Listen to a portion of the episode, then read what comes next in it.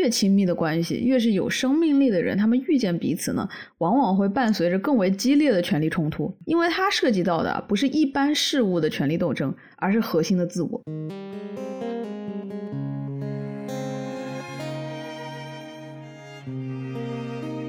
亲密关系很可怕的一点就是，我们必须要信任另外一个人走进我的物理的、情感的、精神的空间，允许他们对这个空间进行评价，甚至是改进。这个对每一个完整的人来说都是巨大的挑战，它往往太过于难受，会引发我们的攻击和防御。我们想要保护自己的完整性，但是与这种欲望抗衡的还有另外一种很强烈的欲望，就是我们想要被人看到，我们想要有人走进自己的空间里。而这两股力量，它总是在互相抗衡的。有千百种可能滋味不见得好过长夜孤枕。在父权制下，男性在一段异性恋的亲密关系中，就是天然的占有更多的权利，嗯，也就造成了这样关系先天的不平衡，嗯。于是，在这样稳固的不平衡下，女性的夺权往往是伴随着颠覆式的革命，是要流汗流血的，嗯，需要以摧毁这段关系作为代价。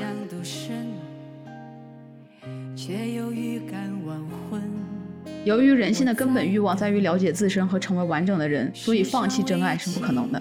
可一旦接近爱人，克制不住自己去了解对方掌握的秘密，不去控制和占有，也是做不到的。但恋人们的彻底占有和合并依然是不可能的。而他们如果不放弃这种吞没、占有彼此，不从争夺的战场中逃脱出来，那真爱还是不可能。有没有一种可能性，真爱就存在于这些不可能之间呢？真爱就是势均力敌的斗争本身呢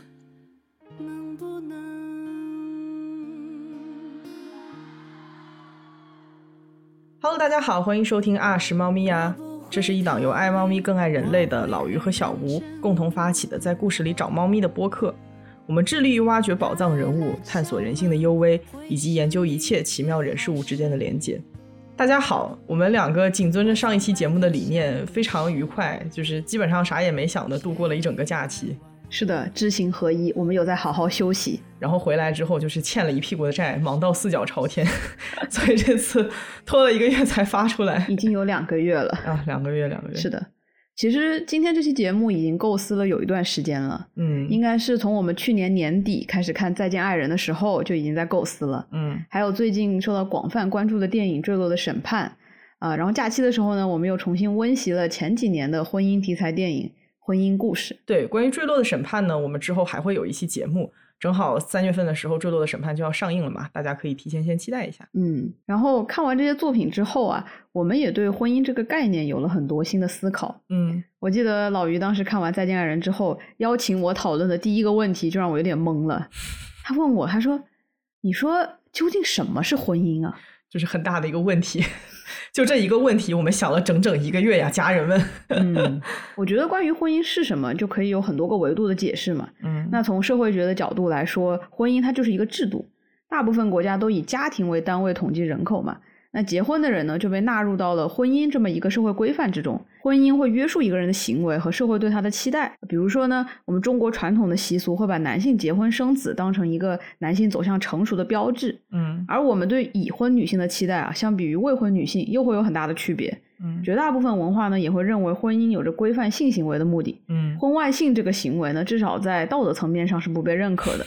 是的。另一个例子呢，就是在很长一段时间内，非婚生的小孩他上户口都是一件非常困难的事情。嗯，我感觉这个可能也是现在人谈婚姻色变的主要原因啊。嗯，就是说婚姻跟束缚和枷锁是直接画上了等号的。嗯，双方呢获得了互相制约的权利，也把一部分的自由上缴给了这个婚姻制度本身。对啊，这个对当代自由至上的年轻人们来讲，简直就是巨大的赔本买卖。嗯，是的。然后从经济学的角度来说啊，婚姻它其实提供了一个更便捷、更经济的生活方式。嗯，尤其是在现在传统的性别分工下嘛，以家庭为单位共享资源、劳动力啊，分别承担责任，这种方式下的生活成本和便利程度都会比一个人要来得好。但是随着现在的经济发展以及社会风气变得更加开放、包容。婚姻似乎显得越来越不重要了，嗯啊，尤其是随着女性走向独立，我们也不必依赖传统的家庭结构，完全可以做到自力更生。城市的便捷呢，也让很多人能够独自生活的很好。就以前你可能还听老一辈人说，哎呀，家里没个男人真的不行啊。换灯泡、修东西、搬重物这种粗重活，哎呀，女生都做不了啊。其实现在很多女生真的也不太需要男性就可以完成这些。嗯，就算是有些女生真的不喜欢也不擅长做这些事情，那便捷的服务平台呢，也可以让我们很快速的找到工人上门来做。我突然想到，以前是说家里面每个男人真是不行，然后现在是那天我朋友来我们家里做客，然后他跟我说：“哦，好喜欢这种没有男人气息的家里面。” 对，说实话，就是刚才你说这些活儿呢，我自己干过之后发现，确实。我我也能干，嗯啊，只要我不把自己困在那个娇滴滴的笼子里面，哎，大家都有手有脚的，学习能力也不是很差，那咋就自己就不能干了，对吧？嗯，然后你想来想去，就发现好像男性的剩余价值就只剩播种这一个了啊。结果 guess what？现在想要小孩的女性基本上也用不到男人了，因为精子库里面就可以任君挑选哈。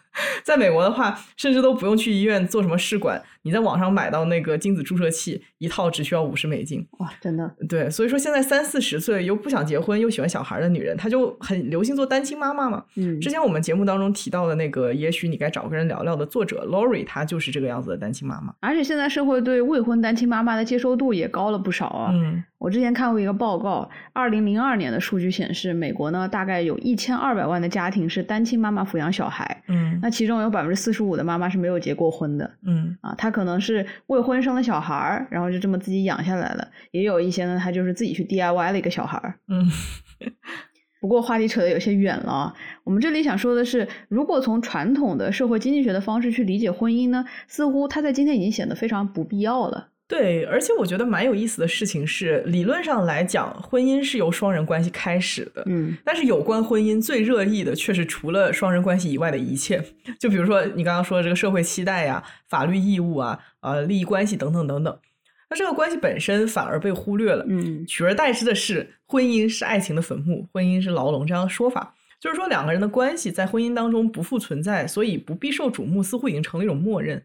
但是我们今天想聊的呢，恰恰就是这个关系本身，不是刚刚说的那一系列的东西，嗯啊，不是那些什么社会热点时事的东西，嗯。我们今天呢是想把婚姻啊作为一个双人结合体的概念来理解，嗯，它指的是两个人共同承诺进入一段排他的、彼此承诺的长期相爱的亲密关系。那其实从这个定义出发，我们已经在限制讨论范围了，嗯，比如说我们这里说的是两个人的排他的、长期的相爱的关系，那么很多比如说现在新的概念。例如多人婚姻、开放式婚姻，它就不在今天的讨论范畴内。对我们想讨论的是这样，呃，长期的相爱的、彼此承诺的、积极投入的这种双人关系。嗯，它不一定必须要通过婚姻来达成，但是很多时候婚姻是培养这样关系的土壤。嗯，没错啊。所以我们今天节目里谈到婚姻两个字的时候呢，其实它更多的是指这种长期的相爱的、彼此承诺的关系。嗯。但它依然还是一个很大的命题，对，用一期节目是讲不完的。嗯，所以这一期呢，我们的切入点是权利，我们想来聊一下婚姻这种亲密关系中的权力动态。嗯，其实，呃，就最近在看一系列我们刚才提到的作品的时候啊，我们最直接的感受就是，大部分婚姻里出现的问题都和权力息息相关。对，如果让我很高度的去概括一下婚姻故事和《再见爱人》里面的婚姻问题啊，那可能就是。随着婚姻关系中两个人的改变，原本的权力天平它发生倾斜，可能是朝着更加不平衡或者更加平衡的方向。但总之呢，这个权力平衡是被打破了。然后两个人啊，他不知道如何在新的权力状态下去相处，抵达一个均衡点。可能一方呢非常不适应婚姻中的那种无力感，突然失去掌控感；而另一方在意识到自己拥有了更多权利的时候，他也想要去争夺实际的话语权和决策权。那这中间就可能会出现矛盾。那在婚姻中，我们常常听到有人说，感觉对方变了。我觉得其实底层的原因不是人变了，而是关系里的模式发生变化了。对，关系的模式和双方所用的权利又是紧密相关的嘛。所以说，今天的这期节目呢，我们就和大家细致的聊一下什么是亲密关系中的权利。嗯，这种权利关系呢，和常见的呃，就比如说这个商战和争斗中的权利关系相比，又有什么特别之处？嗯，为什么我们认为任何一段长期的亲密关系当中，权力斗争是必须要存在的？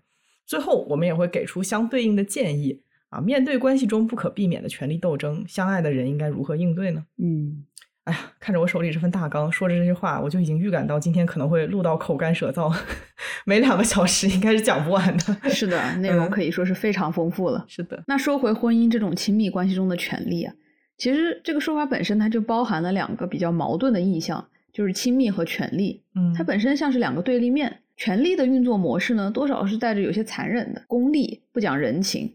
权力的目的是为了统治、压抑、驯服，它是以个人为中心的。嗯，而亲密关系呢，则带给人更多的温存、包容和接纳，就好像它本来应该是权力斗争的真空地带。这个观点我们在《继承之战》那期节目当中也提到过。当时我们着眼的是权力斗争和亲子关系的矛盾。嗯啊，那个时候我们也提到了，爱和权力似乎天然的就是不兼容的。嗯，但其实这些天做这期节目准备的过程中啊，我们也意识到。越亲密的关系，越是有生命力的人，他们遇见彼此呢，往往会伴随着更为激烈的权力冲突。嗯，因为它涉及到的不是一般事物的权力斗争，而是核心的自我。我就想到我们两个无数次在吵架吵到脑壳发昏的时候，然后我就看到听友留言说：“哦，好羡慕你们两个的友谊。”我就觉得很好笑，因为我们两个都是个性比较强的人，所以说吵的肯定是比各位能够预想到的要凶很多哈。嗯，不是很确定羡慕我们友谊的人能不能够承受得来。因为你真的是要有一直吵到八十岁的这种决心，你才能维持下去。是的，是的，非常不容易，的确是非常需要很多的耐心、信任和勇气。嗯。啊，我有时候觉得人们可能真的低估在一段关系中需要投入多少的时间和精力，以至于呢，当一个人在一段关系中付出了大量的时间精力之后，他会下意识的怀疑这些付出是不是值得的。嗯，因为没有人告诉我们你应该在一段感情中或者一段关系中花出很多的时间，没有人会怀疑一个人在工作上赚钱上投入太多时间是不是值得的，就好像默认那就是一件非常值得自己去做的事情。然而在亲密关系中呢，很多人就会抱怨，哎，太累了。我后来就在想，为什么大家在亲密关系中会觉得很耗费时间、很累？会不会是因为我们本身期待它就是愉悦的、放松的，是不应该给人带来烦恼和痛苦的？就你看，大家都说是甜甜的恋爱，没有人说想要苦苦的恋爱，对吧？是的，但我觉得我们需要改变的呢，它就是这样一种看法。因为它是一种错误的期待，对你期待的恋爱还是甜甜的，但它是真实的。一个真实的生活就是有苦恼、有烦恼，嗯，它是和甜蜜交织在一起的，嗯。我认为一段真正深入的涉及到两个自我相互缠绕啊、彼此认知的关系，它绝对不可能是纯粹轻松愉快的，嗯。就像我们在成长、产生自我认知的过程，它也是伴随着很多的负面性、思索、迷茫、困顿、无解啊。当然，好的亲密关系也伴随着一些轻松快乐的时刻。但是那些痛苦啊、磨合啊、相互理解也是必不可少的。嗯，剔除了这些部分，如果我们追求的是完全轻松的关系，那可能只能是啊生活搭子、一起生活的室友。那这样的关系呢，也注定只能是肤浅的。嗯，因为我们会发现啊，对于任何一个独立于我们之外的人，如果我们想要深入彼此的人生，那矛盾是一定会出现的。嗯，人与人之间的差异，在激发爱与依赖的同时，也必然会激发冲突和撕扯。所以我觉得，就像你说的，对长期亲密关系的期待，其实不应该只是轻松愉悦啊，情绪价值没有苦恼，没有烦恼。我谈恋爱不是来吃苦的，在短期关系里面可能还能够实现，但是对于长期关系来说，更准确的期待应该是持续思考。持续倾听，持续沟通，我觉得这个是让人很能够动脑子，一直在动脑子的这样一个事情。是的，对。然后我就想到，这次我们回国遇到了一对关系很好的情侣嘛，然后看他们两个的状态就非常的相爱，但是确实也有很多性格和观念上面的冲突，生活上面的烦恼。那个时候我们四个人在那边感慨说：“哎呀，亲密关系可能真的是世界上最大的挑战吧。”对对，是的，嗯。哎呀，我们两个也算是在一段长期的亲密的有共同目标的关系中，是的，也因为都将很重要的一部分自我呢投入到了这段关系中，所以我们两个日常的生活斗争也非常的激烈。嗯，不过好在近些年啊，在无数次的争吵和沟通之后呢，我们也慢慢摸索出了一些真知，所以才终于从天天吵吵到要散伙，到现在一两周吵一次，边吵边分析问题、解决问题的这样一个状态。嗯，啊，维持关系确实是非常非常考验耐力和毅力的一件事。事情对，而且啊，长期相互承诺的亲密关系中的权力斗争啊，它的特殊之处也在于，第一呢，持续时间比较长。嗯第二，在长期的共处中呢，双方对彼此的了解会比较深嘛，那两个人真实的自我都会得到非常充分的暴露。是的，就比如说，嗯，如果两个人的理解是比较肤浅的话，那么还能装一装，是吧？就是大事化小，小事化无了。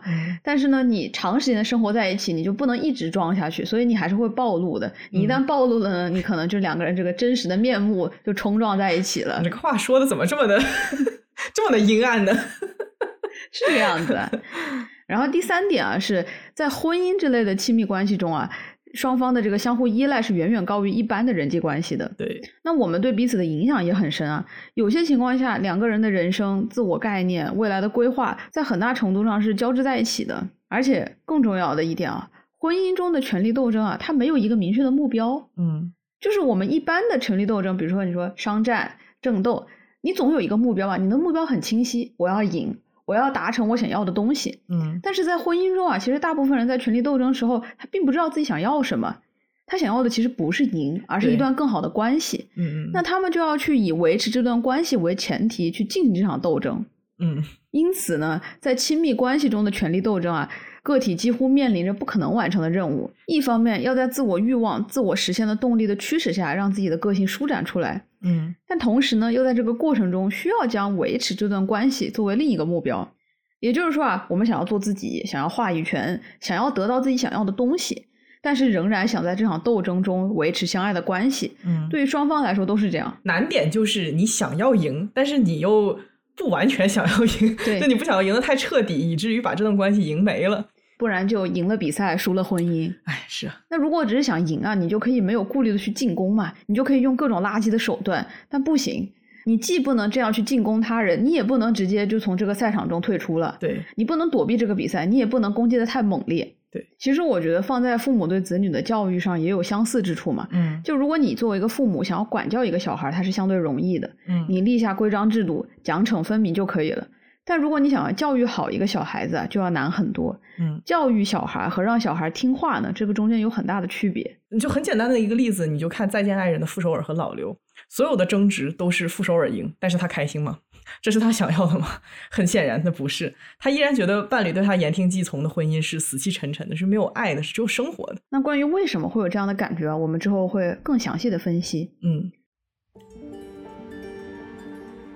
我们先来说一下权力的一般定义。嗯，亲密关系中的权利是指亲密关系中的一方改变另一方的思想或行为，让他人与自己的喜好相符合的能力，以及抵抗另一方对自己施加影响的能力。所以说，用人话说是。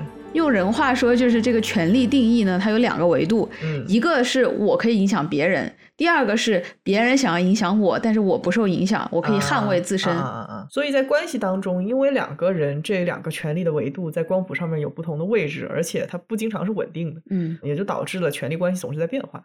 对，那关于权力是如何在双人关系中运作的机制啊？近些年比较集大成的理论，应该是来自于二零一五年社会心理学家 Jeffrey Simpson 和他同事提出的二元权力社会影响模型。那在这个模型中呢，它整合拓展了很多早期提出的相关的概念，以及依恋理论、权力理论、社会影响模型、权力依赖关系等等。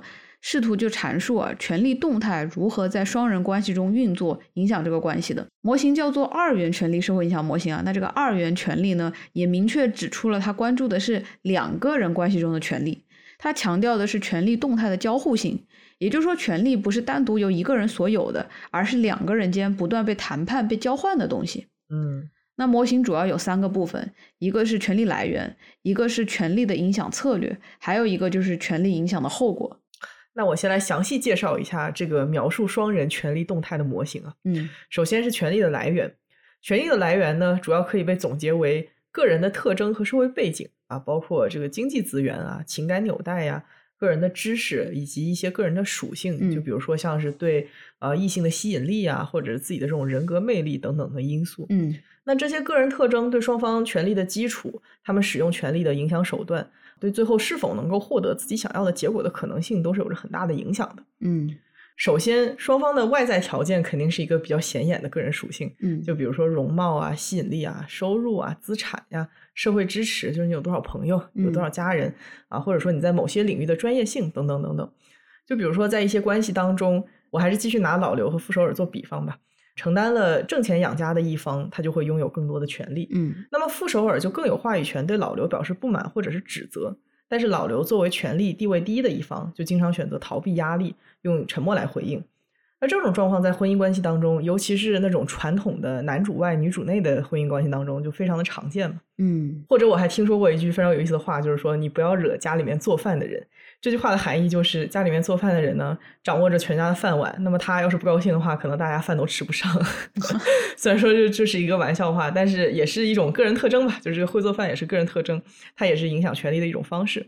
说到这里啊，我就想到，可能父权社会之下的婚姻家庭让人很难接受的一点，就是男人们哪怕是在一切外在条件都一样的情况下，只是因为自己性别是男，就天然的有更多的权利。嗯哎，就比如说很传统的那些什么女方要嫁到男方家呀，然后要承担更多养育孩子的义务，孩子要随父姓等等等等这种我们耳熟能详的不平等条约，嗯所以使得性别男成了某些婚姻关系当中赋予男方过多权利的一个比较离谱的外在条件。是的，那除了一些外在特征和能力外呢，社会习俗就是你所说的，也会成为一个人权利的重要来源。嗯，尤其是在这个性别框架内，父权之下的男性，很多时候甚至都没有拥有更多的能力和资源，就天然的在关系中占权力上风。自信且普通。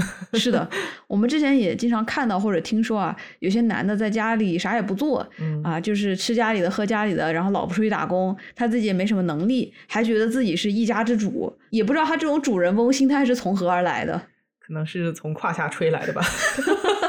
笑死。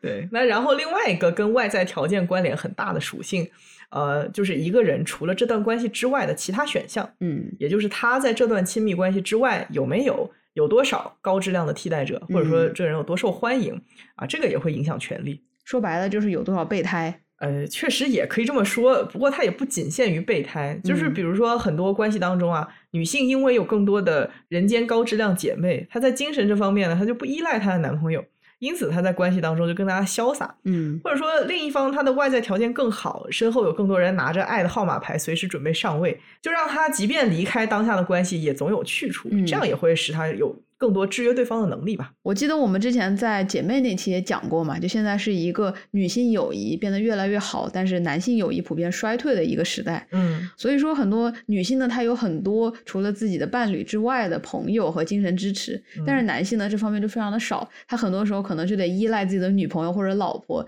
成为他们唯一的朋友和情感纽带。所以说，就是分了手之后，那个女生还有姐妹在接济，男的就怎么着，兄弟不多说了，话都在酒里。是这样的。不过我觉得啊，还是在男权的加持下，高质量替代者带来的权利似乎更适用于男性，而不是女性。对，男性有了很多高质量的替代者呢，人们只会觉得这个男人有魅力、有资源、受欢迎。然而，女性如果有很多高质量替代者，就会被称之为绿茶，然后被荡妇羞辱。经典话术之，哎呀，你老公这么优秀，外面可多人盯着，可别让他跑了。还有就是，你这个女人身边男人多，哎呀，你一定很很野吧，很水性杨花吧。真的是嗯很难不怀疑荡妇羞辱是不是男人受不了女人掌握权力而嫉妒心作祟的产物，嗯，是一种为了不择手段夺回权力的人身攻击。对你就会发现，越自卑的男的，他越愿意在自己对象招人喜欢的时候就酸人家，就是一种我没有你也别想好过这种玉石俱焚的心态。哎，小肚鸡肠的男人。不过也有可能是觉得自己的对象过于受欢迎啊，更让自己处于权力的下风，显得雄风不振。对，那关于这个小肚鸡肠、受不了自己权利受到挑战的男人们，我们会在后面细细的展开。嗯哼，那最后一个影响亲密关系权利的个人特征就是性格嗯啊，这一点在婚姻故事当中就有非常充分的体现。婚姻故事的男女主 Charlie 和 Nicole 在影片的最开始就分别在写给对方的信当中展现了自己眼中对方的性格。嗯我们就可以看出呢，尼寇的性格是很体贴随和，也比较大条，不斤斤计较，有爱心。就这种软塌塌性格的人，也被叫做 California soft，就是说在南加的阳光下成长起来的性格软绵绵的人，是我们老于了。是有一点了。嗯，而 Charlie 的性格就比较有领袖的气质。Nicole 用 undaunted 来形容他，这是一个大词啊，就是他说他在做任何事情的时候都无所畏惧，有野心，有冲劲，不受到他人的影响，他独立自主，好胜心很强。这个是我觉得电影里很妙的一点啊。嗯他其实是在用两个地域来讨论两个人物迥异的性格差异啊，因为这个 Nico 他是来自于加州嘛，然后 Charlie 呢，他是一个比纽约更加纽约的纽约人。纽约和加州之间的强烈对比啊，其实真正想反映的是两个角色性格上的差异。嗯那纽约是个什么样的地方呢？它鼓励人们在这个文化大熔炉的城市中充分发扬自己的个性。嗯纽约兼容所有人，更鼓励你沿着社会阶层往上爬。只要你有才华，就能在纽约争取到自己的舞台。有能力、有竞争心，是生活在纽约受人尊重的关键。对查理也不意外，他有才华、有胆量，什么也不怕，不给自己留任何退路，一无所有的从印第安纳州搬到纽约，凭自己的实力闯荡，然后在这里取得成功。这一点我真的深有体会啊！因为原来我上学的时候也经常放假跑去纽约玩，然后走在纽约的街上的时候，尤其是在曼哈顿的街上，其他地方还好一点，你就会觉得这个人呢，他走在街上总是要有带点目的的。嗯啊这个跟我们南家的文化就很不一样。我的高中同学们当时有的大学去了纽约，也有留在加州的。哎，你就会发现，经过这个四年的洗礼，哈，纽约人开始觉得加州人太散漫，哎，你去哪里都得开车，很花时间。加州人又会觉得纽约这个城市太吵了、太忙、太挤，然后人会太紧绷。嗯其实大家到最后都是喜欢自己地盘的氛围。我就觉得城市对人的性格的影响真的是很大。你仅仅是四年就已经是这个样子，你更不要说 Charlie 和 Nicole 都是在各自的城市长大的。对，我觉得电影中有一个细节特别能体现两个人的差异。嗯在影片开头和结尾的时候呢，Charlie 和 Nico 都被街头关爱动物的志愿者拦下，然后两个人的反应非常不一样。Nico 他是一个关心环境、关爱动物的人，他会耐心的和街头的环保志愿者沟通、填写问卷、做爱心捐赠，而 Charlie 对这些东西毫无兴趣。他会冷漠的拒绝街上的社会运动者，直接大步流星的走过，甚至不带任何歉意。他会直接告诉人家 “nope”。哎，我就不理解到底是什么样的人，他被问到说“你好，你看起来像个关心动物的人”的时候，会回答 “nope”，不，我不关心。我真的不理解。哎，我的意思就是说，你走开就走开，或者说你起码说一声不好意思，我现在没时间。但是哦，不，我不关心动物哦。我们加拿大人至少会说一句 “thanks”。对呀、嗯，就很诡异。但是很有意思的一点在于啊，Charlie 和 Nico 在他们周围人眼里都是很好的人。嗯 Charlie 的好，他体现在对自己剧院人的呵护、照顾。嗯 Charlie 是他自己戏剧公司的老板和导演，他对剧组的人非常的关心，无微不至，甚至会照顾实习生的感受，将他的剧院营造成一个真正家的氛围。嗯，他们聚在一起排练、喝咖啡，每周都在小酒馆聚会。但是，就像你说的，纽约人他似乎做事情总是要带着点目的。他的好呢，嗯也是一个他的形象。就像我们现在看到很多的大企业，他的老板，我们说老板很好，但这个好他是带着目的的，他的好是不纯粹的。从一个利益的角度来说呢，我们组的老板也对我很好，但是因为我知道，只有我们组的人都凝聚在一起，大家都和睦的相处，才能够更好的干活，所以他依然是有目的性的。然后就在工作之外对动物保护协会的人说：“对不起，我不喜欢动物。”或者我觉得就是也不一定是带着利益的目的，但是他就是他的好是有条件的，有条件的，对就是他他知道自己想要什么。对他只有对他在乎的东西他是嗯好的，但是他在乎的东西又很局限。是的，对，但是相比之下，那个你扣他就是比较有大爱那种感觉。对，是的，我也是这嗯么觉得的。对，我觉得 Charlie 的他的那种好啊，是纽约人的 nice，嗯嗯，他嗯带着一点礼貌的表演性质，是是一种在人情层面上的体贴和圆滑。嗯就像很多时候，我都觉得纽约人的善良和热情略显不真诚，像是刻意的为了赢得他人赞赏，彰显自己教养的行为。加州人没好到哪儿去，说实话。这都不是什么好东西。但是就角色而言，我觉得 Nico 他是一个真正的有爱心，是一种更纯粹的善良，就是你说的大爱。确实，也正是两个人迥异的性格，影响了这段关系当中权力的流动。我们只是听到开篇的这段描述，大概就能够猜到，领导力比较强、更加独立、对自己十分笃定啊，甚至说有些固执的 Charlie，大概率在这段关系里面更有话语权。嗯，那这一点呢，在紧随其后的二人独处的戏份当中就得到了证实。即便两个人已经决定要离婚，Charlie 的看法，尤其是他在表演方面的看法，依然对尼寇很重要。尼寇想要知道 Charlie 觉得他的新剧好不好啊？似乎好像 Charlie 说的好，那这件事情就是对的，是更嗯值得做的。但是 Charlie 提醒他当晚的话剧表演不到位啊，那这个时候他的自信心就会受到影响，他会回到屋里面很难过的流泪。哪怕是 Charlie 不说，他仅仅是看到 Charlie 可能感到不满意，可能有意见，他都会觉得睡不着觉。嗯也就是说，Charlie 的话语左右着 Nicole 的情绪和自信，对他有着举足轻重的影响啊！不仅仅是话语权，Charlie 因为他的笃定，有权利决定他们的家落在纽约，而不是回到加州。他有权利决定两个人的事业是在剧院，而不是在电视的荧幕上面。他还有权利决定两个人的交友圈。所以说，相对没有主见、性情随和、不喜欢冲突的 Nicole，在各个方面都只能够接受 Charlie 的决策。是的，那刚刚我们说了影响权力的个人特征和特性啊，实际上在相处当中，双方的个人特性碰撞在一起，又会互相作用，形成独属于这段关系的特征。比如说两个人共同制定的规范或者规则啊，又比如说根据两个人各自擅长的方向来分配某一个具体的领域是由谁来负责啊，那这个就是比较直接的权力分配了。嗯就打比方说呢，我们小吴他是一个铁血 J 人，所以说我们两个之间时间安排上，他的决策权就会比我大很多。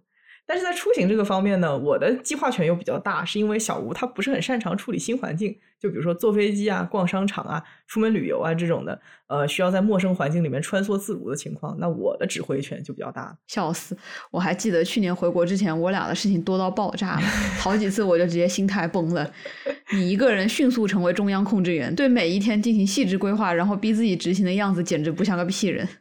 B B P 为 J，关键时刻能调大梁。然后回到权力动态下的性格交互啊，也有一些没有明显基于外在特征的交互，就比如说情感纽带，哎，或者我们叫它情感卷入的强度。这个卷入的强度呢，和前面提到的个人性格、可替换资源、对对方的经济情况的依赖等等等等，这些都是息息相关的。嗯总体来说呢，情感卷入越深，你越关心在乎这段关系的那个人，他拥有的权利就会比较少一些。啊，那这一点呢，他是遵循着最少兴趣原则，就是说，对亲密关系有较少兴趣的人，在关系当中拥有更大的权利。兴趣更大的那一方，他就接受了一个不让对方离开，需要我在关系中付出更多的这么一个事实，嗯因此也就赋予了情感投入更低的人更大的权利。啊，很多研究也都证实了情感卷入程度与亲密关系中的权利的强关联性。这不就是那句“谁先认真谁就输了对啊，认真就意味着在乎啊。正如鸡汤所言，想念一个不在乎的人就是一种自虐。”？哪里来的鸡汤？网络上的。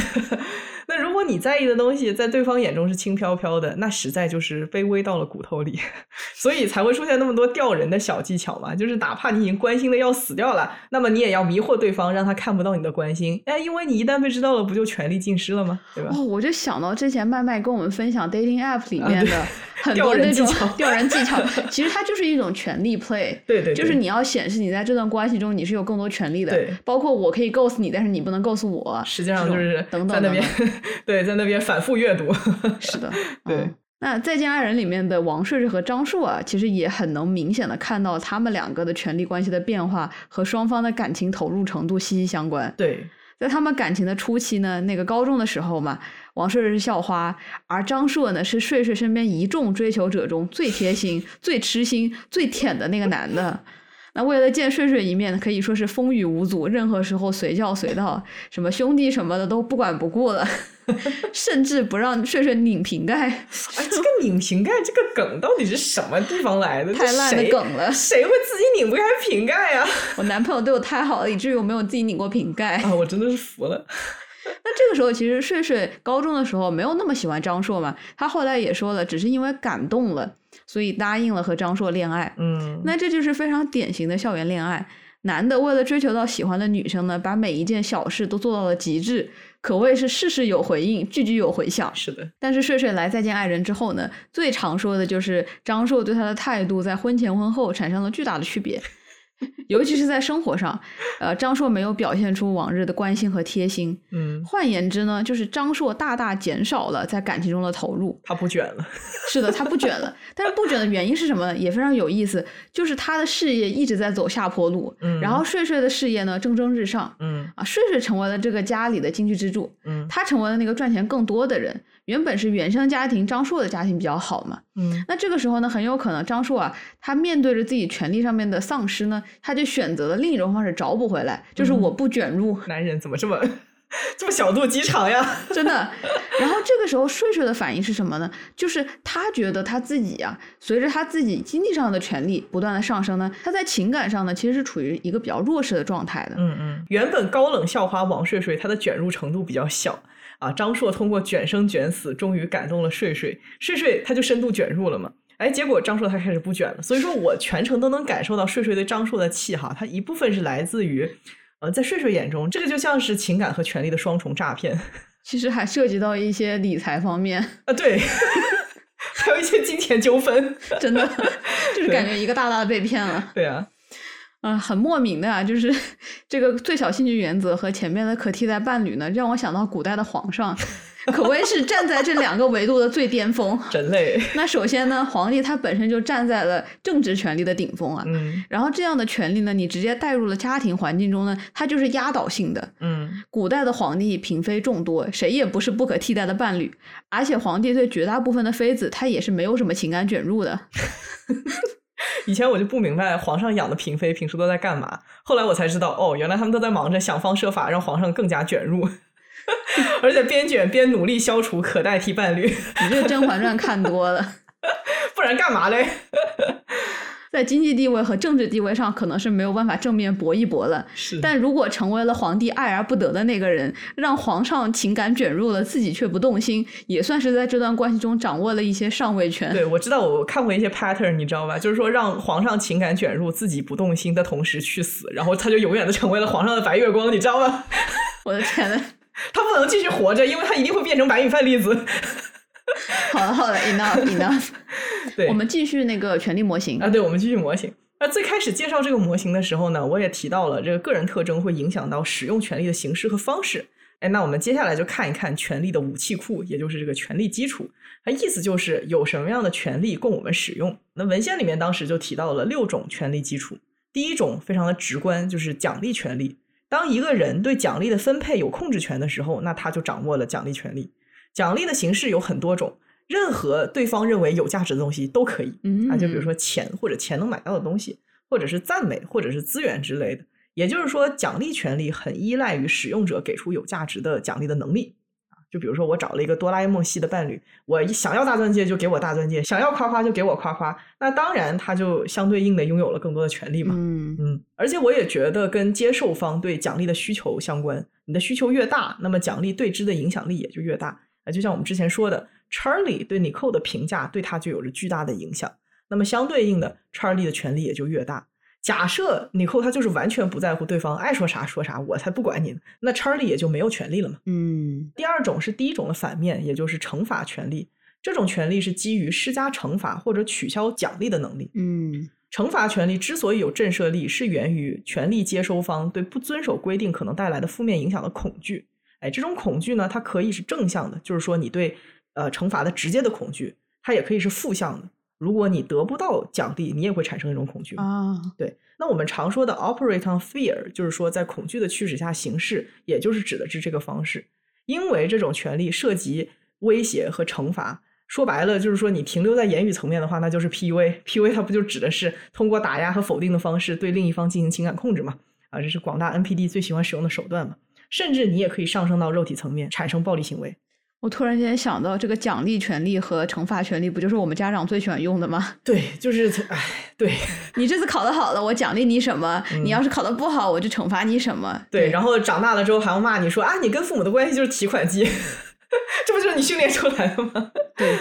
那第三种呢，是合法权利，也可以叫它为职权利。它是源自在关系内担任特定职位或者角色的权利。嗯，那这种权利呢，基于的是对某一方所处职位的认可以及由此获得的权利。那比如说我们在公司里面，在社会当中，不同的职位行使着不同的权利。其实，在 Nico 和 Charlie 的关系中啊，可以明显的看到 Charlie 将自己作为导演的职权利带回了家里。对，在剧院公司中，Charlie 是导演，而 Nico 是演员。Charlie 有权利对 Nico 的表演提出建议，而 Nico 呢，却不能对他的指导有什么评价。嗯，那从另一个角度来说啊，Charlie 有权为自己指导的戏挑选演员，演员呢，他最多就是拒绝合作的权利，却并不能够提出换掉一场戏的导演。嗯，同时，导演在英语里是 director 嘛，直译过来就是掌握方向、指点江山的人，他是一个管理的角色。Charlie 和 Nico 无疑是把这样的工作身份啊带到了家庭生活中。Charlie 把他的职权力也带回了家庭中，在生活、呃人生规划、事业发展，甚至是布置家装中，Charlie 都是那个做决策的人。对，所以我就说，Charlie 到哪儿他都会成为这个场域里面的领导，这个跟他的职业是息息相关的。就像有些老干部退休了，还是老干部作风，没有在含沙射影复明老人的意思。那我们说回权力基础哈，第四种权力基础是专家权力，属于是个人权利。一个人具有某些技能或者专长，这些技能又正是关系双方所需要的，那么他就拥有了专家权利。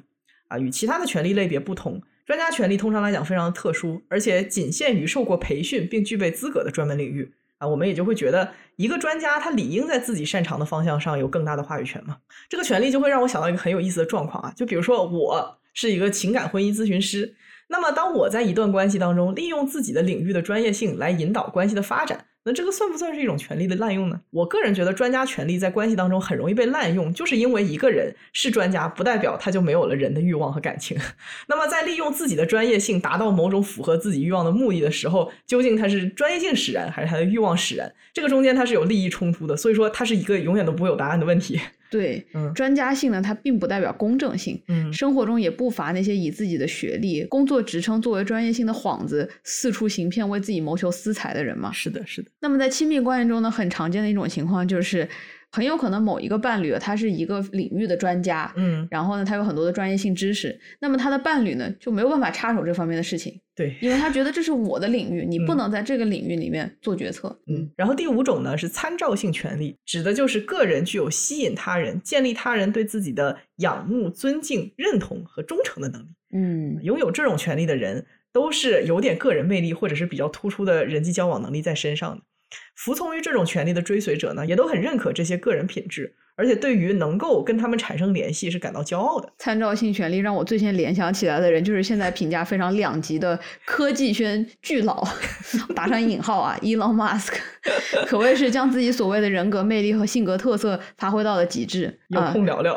关于这个人呢，我有特别多想要聊的，就是我们今年在筹备一期关于 NPD 的节目啊，是的，特别想要把这些大佬们拿出来一顿点评一下。但我觉得有意思的一点在于啊。Elon Musk，你可以说他是一个成功的企业家，但是我不知道为什么现在社交邮件上面就各种都是他的什么人生观啊，什么教育观呀，什么这这那那的，我就觉得你知道为啥吗？因为他写了本书呀。I know，但是我觉得他也许在做企业上面是有些自己的本事的，嗯，但是他并不是在其他这些方面，他输出的观点都是足够的好的，都是足够的值得被我们听和尊重的和效仿的。他并不是一个全能的偶像，我们不能把这个人造神了。况且我确实觉得。反正我个人是很不喜欢他了。鉴于我们这个听众女性比较多，我觉得也可以讲一讲，应该不会被骂。对，那最后一种呢，就是信息权利，这一点跟专家权利是有重叠的，但是它的侧重点是不太一样。嗯，俄罗斯著名女刺客薇拉内尔小姐说过：“Language is information, and information is everything。”就是说呢，语言就是信息，信息就是一切。掌握更多更新资讯和知识，同时这些信息对于他人来说又能够带来很多的价值，那么拥有这些信息的人就拥有了更多的权利。我最先想到的是我们最近在看的那个新剧《好久不做》，它里面那个女主角嘛，就是在酒店工作的员工，因为她掌握了她的客人出轨的信息，所以她就是她就去诈骗了。对。这个也是他权力的一种表现嘛，就是你只要掌握了别人不知道的重要信息，就一定有办法把它变为要么金钱，要么权力。嗯，其实说到底，所谓有权利的人，只不过是掌握了别人想要的东西。嗯，你掌握的越多，掌握东西越有价值，权力也就相对应的变得越大。不管这些东西是实在的还是虚拟的，不管对他们的欲望是真实发自内心的，还是被当权者创造出来的。只要你求我有，那么我就有权利。是的，是这个意思。当然，这些权利基础还是有很高的重合度的。就是一个人，他非常有可能在里面的多个维度上都有比较高的权利基础。我感觉伊隆马斯克先生可能已经占全了吧。对，就是这个事情就是这样的，就是你占的越多，你就越容易拥有更多啊！对对对，是这样。对你比如说你职位高，你当然就更加容易有这个什么参照性权利呀，然后信息权利啊，那奖惩自然是不用说了。嗯，对，所以伊隆马斯克先生的确是占全了。是的。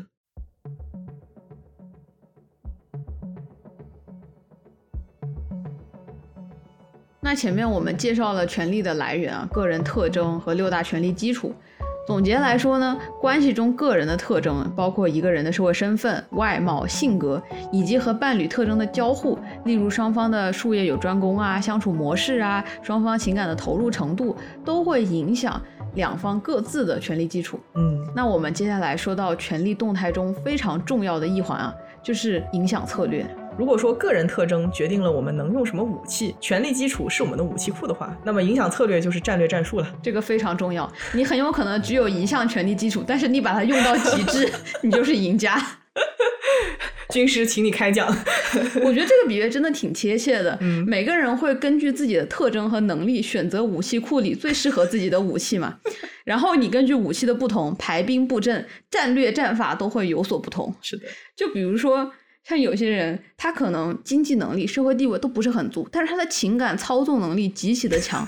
那么他在自己的武器库里，他可能最适合的就是发挥自己的人格魅力，发挥到的极致。那么他在这段关系中呢，也有可能占到上风。对你一说，我就想到那个 Tinder 诈骗王，凭一己之力诈骗了多少女的的钱呀？我都忘记了。骗了多少钱啊？对啊，真的是一分钱没有，纯骗呀。对，有的时候这个排兵布阵真的非常的关键。是的。那么既然我们说权力是影响和改变伴侣思想行动的能力。嘛，那么不同的人，他根据自己的权利基础，他也会使用不一样的方法来影响亲密关系中的另一方。嗯，有的是通过诈骗的方式，有的是通过奖惩的方式，每个人都会选择不一样的方式。嗯，也就是说啊，在双方的决策过程中呢，个人会充分利用自己的关键权利基础，也就是自己的核心武器，嗯，来形成一套影响的战略，从而最有效的去影响说服伴侣。嗯。比如说，在某些情况下，一个人如果是某个领域的专家，那他就更有可能利用自己的专业性和权威去说服自己的伴侣做某些事情。嗯，而一个经济地位高、掌握着财政大权的人，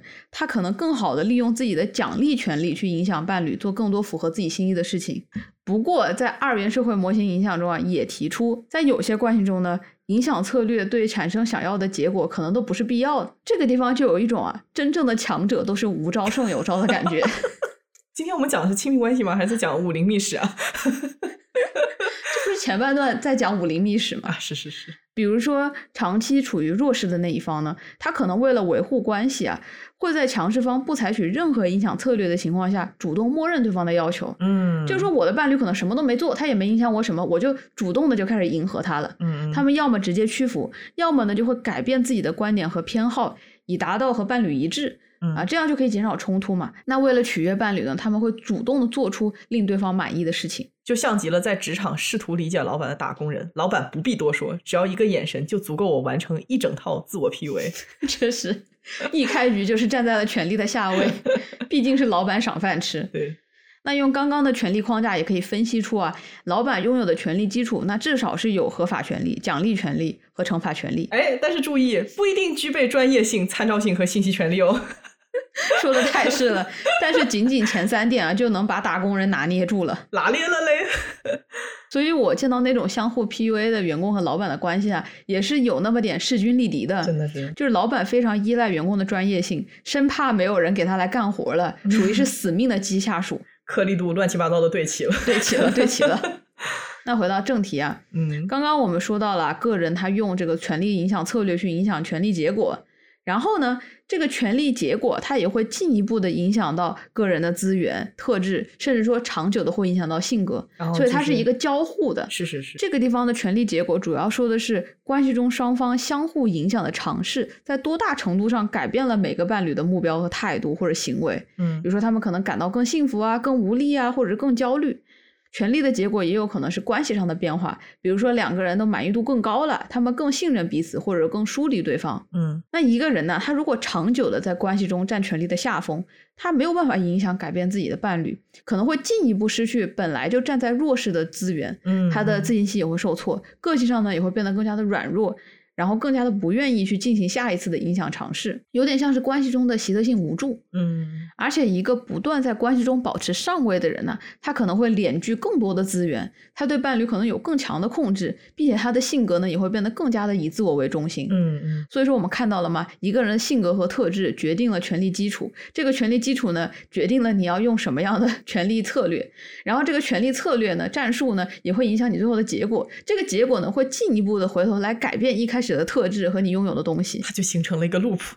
对，它就形成了一个圈儿。那我现在呢，就举一个 Simpson 文中的例子，来更加生动的总结一下这个权力动态模型。好的，好的。假如说我们这里有一对伴侣，老于随便给起个名儿吧。啊，这是整洋活还是整本地活呀？什么鬼？都无所谓。小美、小帅，你可以用“注意听，这个男人叫小帅”开始讲故事。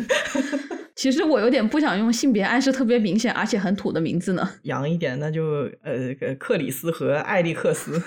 这也太烫嘴了吧！而且很容易混淆。有没有那种简短精悍易区分的？那我们也可以从简，就叫他李华和陈红好了，听起来像一个编内的家庭。行吧，行吧，那就李华和陈红。好的。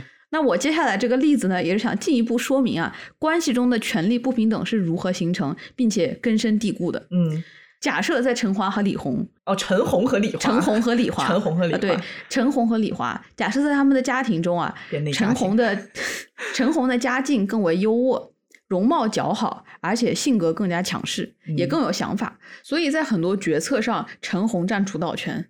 那在和李华的关系中呢，他就能更好的利用权力基础，例如说奖励权利啊、强制权利啊、合法权利啊，来构建更好的、更有说服力的或者更强的影响和论据。嗯，比如他的策略也会更加的好。嗯，那这通常啊，就会让他在与李华的讨论中、决策中得到自己想要的东西。嗯，那鉴于陈红拥有相对更多的资源和找到更好的替代伴侣的能力，因为她长得也更好嘛，然后各个方面也更好。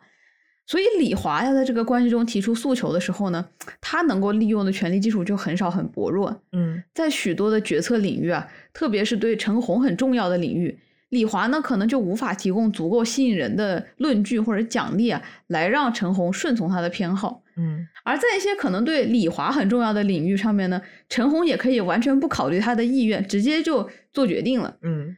在这种情况下，李华也没有办法有效的表达不满，或者用有效的方式去提醒陈红啊，或者惩罚他。嗯，那在这个情况下呢，呼吁陈红对这段关系给出长久的承诺，也变得非常的困难。嗯，换句话说啊，这个李华他很难行动于自己的个人特征和偏好。嗯，他有想要的东西，但是他什么也得不到，因为陈红的特征和偏好限制了他在大多数的情况下可以说的、可以做的。以及最终得到的东西，嗯嗯嗯，哪怕是有一些啊，他觉得一定要按照他的方式去做的事情，对他非常重要的事情，他成功的说服陈红的概率也非常的低。嗯，逐渐的呢，李华就感觉到自己在这段关系中是不重要的，在共同角色的事情上面是没有话语权的，在陈红的人生中他是举足无轻重的，他觉得自己被陈红安排的明明白白，真的是为李华捏一把汗，他们的关系真的是惊心动魄。不是惊心动魄的点在哪？你听不出来吗？李华他随时处在被替换的边缘，这还不够惊心动魄吗？确实听起来很快就要离了，真的。但是我们李华还是打算努把力啊？咋这样呢？鉴于从过往的经验中呢，李华意识到自己并没有足够的权力基础去支撑任何有意义的权力策略去影响陈红。嗯。于是为了避免矛盾冲突，以及避免有可能受到的来自对方的惩罚和苛责。李华决定放弃影响陈红。随着时间的推移，李华越来越学会摸清陈红的心思。嗯，这段关系呢，也就逐渐变成了一切都围绕着陈红。嗯，陈红的性格、个人特征得到了全面的展现，而他的偏好呢，自然而然的也成为了两个人共同的偏好。李华有时候也会主动去猜测陈红喜欢什么，然后呢就去做了。李华，你这又是何苦啊？让老于来回答一下，李华这是何苦？为什么到了这个地步，李华依然苦苦的死守在这段关系中？这这怎么还带 pop quiz？嗯，我觉得哈，因为李华把自己的个人价值都放在了陈红身上。那他评价自己的方式呢？是陈红认不认可他，陈红喜不喜欢他？嗯，那离开了陈红的话呢，就相当于他的个人价值也就跟着陈红一起离开了。你说的很对啊，很大一部分原因就在这里。嗯，李华在一开始确实是处于弱势，但没有到最后的卑微。嗯，温水煮李华，一步一步温水煮李华，煮到了最后的舔狗。为什么呢？因为我们说过，权力它是一个动态系统，每一次的权力结果都会影响一开始双方的权力基础，甚至是性格。那李华的性格在和陈红的这段关系中就被改变了，嗯，他变得越来越顺从，越来越没有主见，越来越卑微，他的权力基础也变得越来越薄弱。两个人在一起的时候啊，我们说双方会建立一种共同的身份。那理想的关系中呢，这个共同的身份是双方的合并，每个人都在这个共同身份之中。嗯，但是权力不对等的关系啊，可能会导致两个人的这个共同自我更多的是由一个人所主导。嗯，那么陈红和李华的共同身份呢，它其实就是陈红的个人身份，嗯已经没有李华什么东西了。所以说啊，在一个权力不对等的关系中，这个共同身份它是会更靠近于高权力的伴侣。嗯嗯那随着在这段关系中的时间越来越长，越来越长啊，李华就会丧失掉自己的身份，他就会按照陈红的身份去活，他就会根据陈红的性格和喜好去改变自己，越来越认可他，他把自己当成了陈红的一部分，嗯嗯，想他所想，如他所愿，爱他所爱，做他所爱做的事情。李华不断的割让自己的武器给对方，最后他就变得手无寸铁啊。那这个时候，如果陈红离开了他的生命的话，那李华真的就是没有任何商量的余地了。我们前面刚刚介绍了 Simpson 提出的描述权力二元动态的模型，也延展解释了很多影响个人权利的因素，以及关系中的权力不平等是如何形成的。嗯那么接下来呢，我们难度升级了。刚刚陈红和李华的 case 它只是一个预热，我们马上要进入到一段比前面陈红和李华更为复杂的亲密关系中的权力斗争的悲剧，嗯，也就是我们前面提到过的婚姻故事里的 Charlie 和 Nicole。那我先介绍一下《婚姻故事》这部电影吧。《婚姻故事》实际上是一个关于离婚的故事，整个故事围绕的就是一对夫妇 Charlie 和 Nicole 的离婚全过程，从一开始试图调解，到找到律师进行离婚诉讼，到最后终于离婚了。我觉得这部影片最妙的一点就在于啊，它真的就是一部离婚电影。嗯，是真的在用离婚的过程来写婚姻这回事儿。对他没有很烂俗的去制造一个大圆满的结局，例如说深爱彼此的夫妻在离婚的过程中，最终发现他们对彼此依然爱得很深，然后选择理解与包容，继续走下去。大闹一场之后又复婚了，这样的。对，同时啊，我们也在影视作品中看到了太多视彼此为仇敌，用尽一切方法去利益最大化的离婚，那就是真正的战场了。可能偶尔一点点情面啊，也是非常的零星在里面。嗯而婚姻故事它不同的是，它描绘的并不是一场无爱的感情耗尽后针锋相对的离婚，爱还依然存在。尽管故事的明线是围绕着查理和 Nico 在离婚过程中的权力冲突、针锋相对，但暗线始终是他们的爱情，他们对彼此的爱、温情遍布在所有表面争夺的硝烟后。这个也是这部影片节奏非常厉害的一点，嗯在每一场战斗之后，他们都会有那种两个人在一起很亲密的时候。比起一味的强调婚姻中的不平等、性格的冲突、双方的不择手段，他们之间的爱和亲密从来都没有消失过。嗯这也是我认为整部影片最让人五味杂陈的一点，因为这是一场仍然在爱着对方、关心对方的前提下不得不进行的一次离婚。就像继承之战的小妹 Shiv 对她大哥 Kendall 说：“我很爱你，但是我真的真的受不了你了。嗯 Charlie 和 Nicole 也是一样，他们很爱对方，他们的同事都说你们两个很般配，无法想象你们两个分开。但是他们真的真的就是过不下去了，他们受不了对方。嗯，从故事的一开始啊，导演就为我们营造了这么一个悬念：为什么他们要离婚？嗯明明这么相爱的人，他为什么不能相守？那故事的开始，我们在长达八分钟的蒙太奇中，听着婚姻中的双方诉说对方在自己眼里最具有吸引力的点，自己最欣赏的点，嗯回顾着他们相爱的美好瞬间。但是到了下一幕，他们就坐在了冰冷的婚姻调解室，曾经亲密无间、嬉笑打骂的亲人，突然之间距离就很疏远。他们甚至无法在对方面前念出开头用旁白展现给观众的信。原来我们一开始听到的那八分钟的蒙太奇，不过是他们在离婚调解初期的一个流程，意在让两个人知道，在你们分开的这段过程中，你仍然需要记得眼前这个人是和你有过很深的感情的，也许到了现在依旧如此。那这个也作为了整部影片的基调，作为观众的我们，也必须和婚姻中的两个人一起去破解一个谜，这个谜就是到底是什么毁灭了这场如此好的婚姻。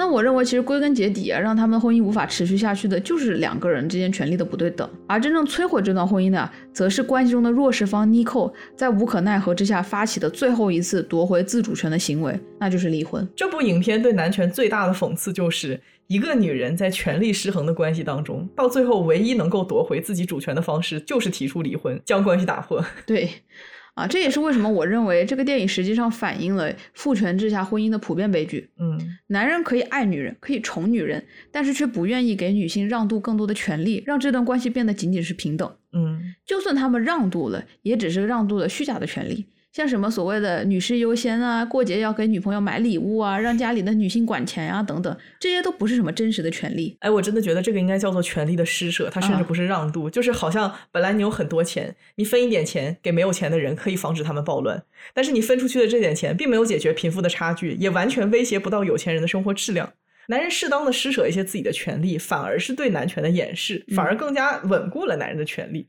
如果要男人们真正做出会动摇男权的权利的让渡的话，他们是绝对不愿意做的。是的，就是既得利益者，他永远不可能把自己的筹码都抛出去。对呀，对呀。我们前面也讲了，在父权制下，男性在一段异性恋的亲密关系中，就是天然的占有更多的权利，嗯也就造成了这样关系先天的不平衡。嗯于是，在这样稳固的不平衡下，女性的夺权啊往往是伴随着颠覆式的革命，是要流汗流血的，嗯，需要以摧毁这段关系作为代价。这个也间接说明了女人想要拥有一段势均力敌的高质量爱情是有多么的困难。嗯，又不想孤独终老，又想要高质量的关系，哎，可眼前就只有这些男的。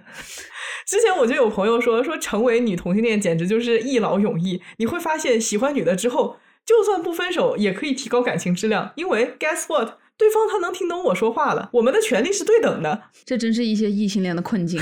这是异性恋女的困境。的确，但是我觉得非异性恋女生也有自己更大的困境，像是不被社会接受啊等等。为什么困境总是女人在承担呀？哎，是这样的。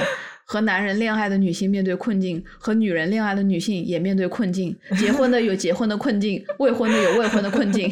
总之就是一个很难。嗯老于最近不是在学那个统计贝叶斯模型吗？嗯用数学的话来说，就是你踏入一段异性恋，女性一开始就是处于一个不对等中，嗯就是这段关系中的鲜艳的分布，权力就是更加聚拢在男性那一方面，嗯而女性呢，需要通过后面很多的磨合、相处、提出诉求、挣扎、耐心讲解，甚至是发疯哭喊，才能抵达一个权力差不多往她这个方面倾向的一个画面。这个异性恋权力的鲜艳分布，它方差也太小了吧？这后天训练得练到猴年马月去啊！最糟糕的是还不能并行计算，真是苦了一些女孩子了。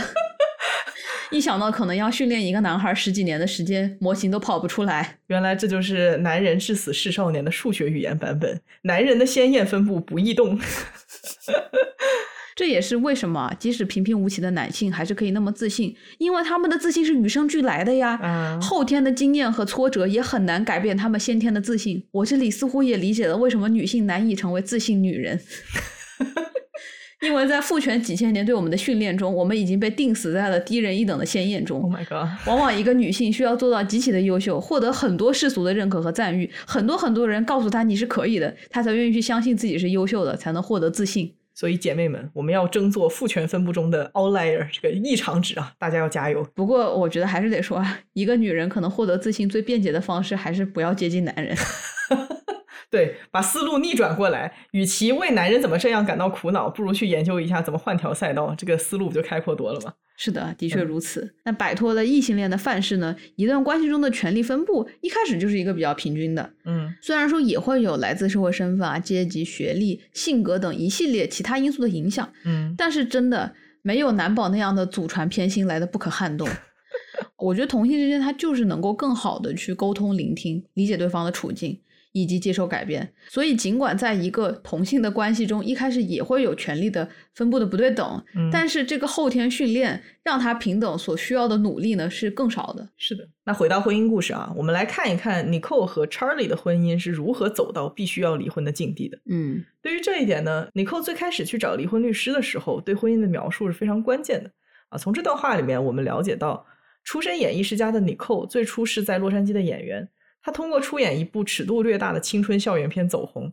原本二十岁出头就订婚的他，在机缘巧合之下，在纽约看到了年轻有才华的 Charlie 自导自演的舞台剧，他对 Charlie 一见钟情。用他自己的话来讲，就是他在见到 Charlie 的两秒钟就爱上了他。沦陷于白手起家、才华横溢的 Charlie 的激情和生命力。于是，尼寇抛下一切，跟 Charlie 一起定居在了纽约。嗯之后，他成为了 Charlie 剧院公司的御用女演员，按照 Charlie 的理念演出，见证 Charlie 事业上一个接着一个的里程碑。嗯作为伴侣，他自然为对方的进步感到高兴。但是从你扣的角度来看，伴随着对方事业上的成功的是自己的渺小。他对律师 Laura 说：“一开始我是演员，是明星，我感觉自己很了不起，人们一开始都是来看我的。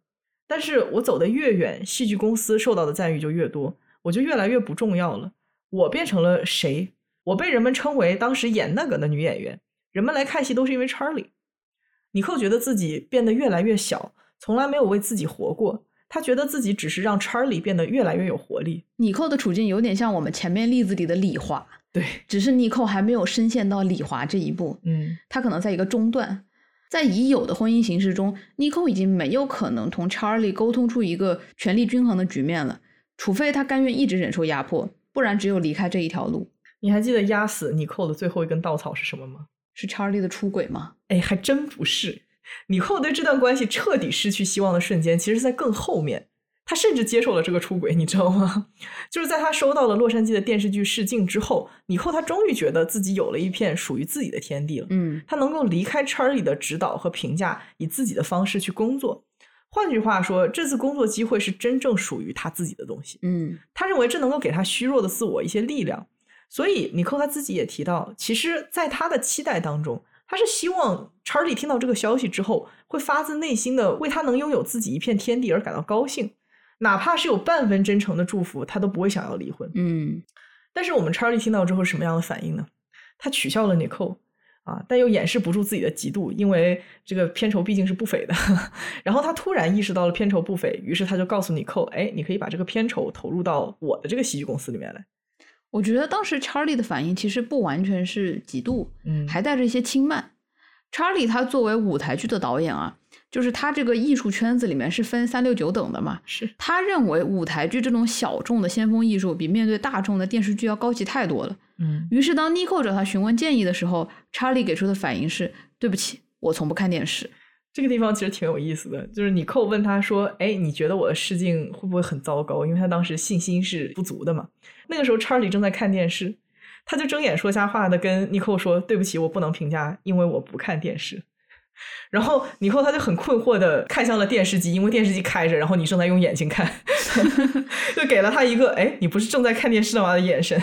就是说，查理他对自己的伴侣做到的最大的善意，就是“哎，我能够瞎找一个理由搪塞过去，不正面表达他的批评。”但是他完全做不到对他支持鼓励，说一句：“哎，你别想那么多，我支持你的选择，你就去做就好了。”很多人都觉得啊，查理和尼寇他缺少的是开诚布公、真正的沟通。嗯，我认同这一点，但是我觉得真诚的沟通有一个前提，就是你要首先尊重对方的观点。对，即使一开始对方的观点在自己眼里他是无法理解的，我们依然要去尝试理解他的出发点是什么。嗯，那在查理眼里呢，他就完全没有这个尝试。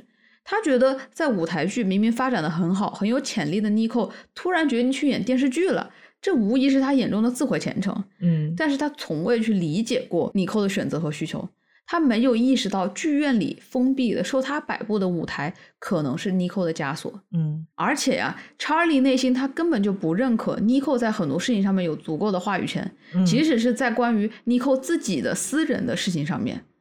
所以，无论是查理沟通的意愿，还是他被妮蔻沟通改变的可能性啊，都是很不足的。妮蔻他想要回加州待个哪怕一两年，而查理却总是忽略他的提议，把妮蔻的诉求当做是无足轻重的小事。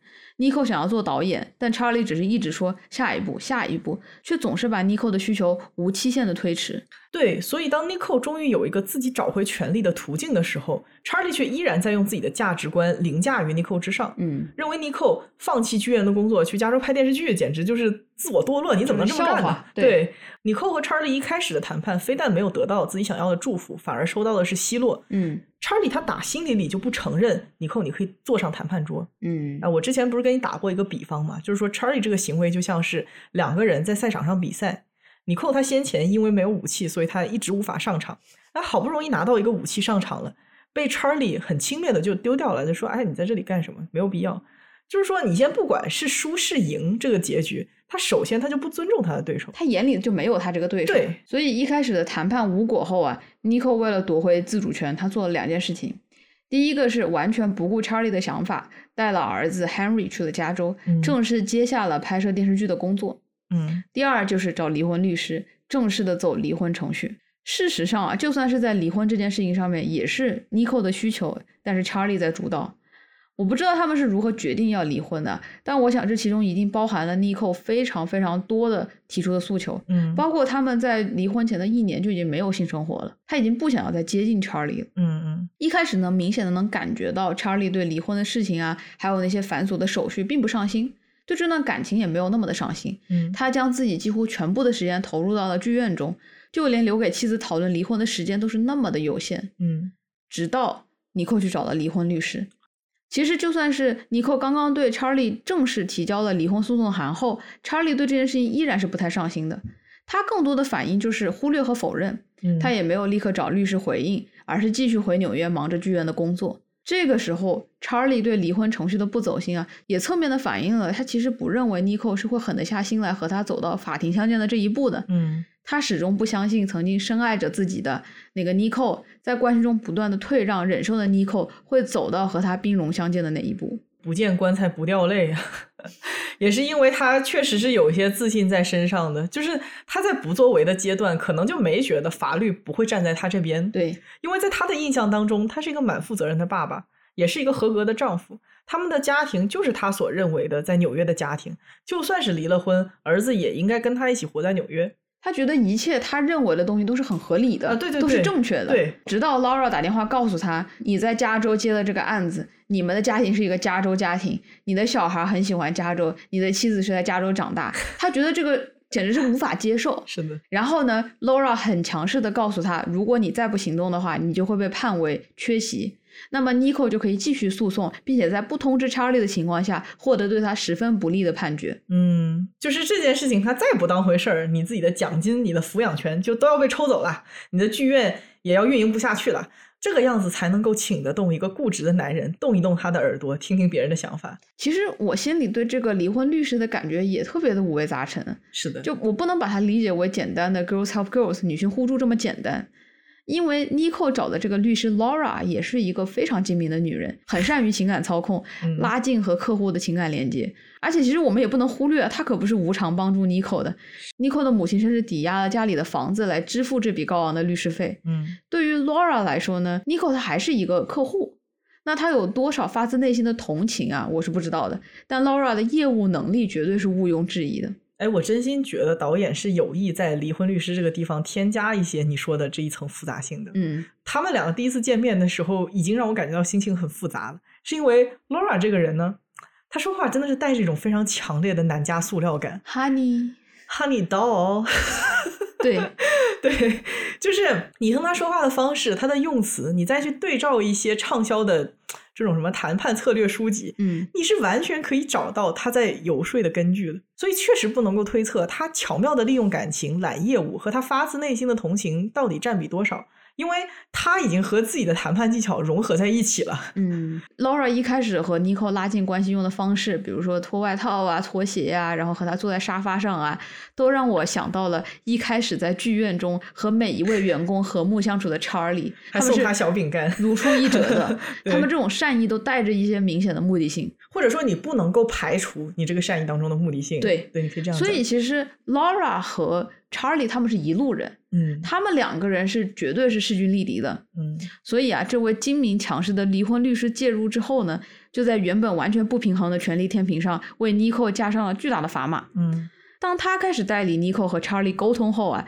，Nico 方立马占据了主导权。对，但也是从他们决定让律师介入走诉讼流程之后，这场婚姻就彻底演变成了输赢之争。嗯在婚姻中，很多时候我们很难说谁对谁错，对吧？两个人都有责任，但是在打离婚官司的时候，那是一定得有一个赢家一个输家的。是的。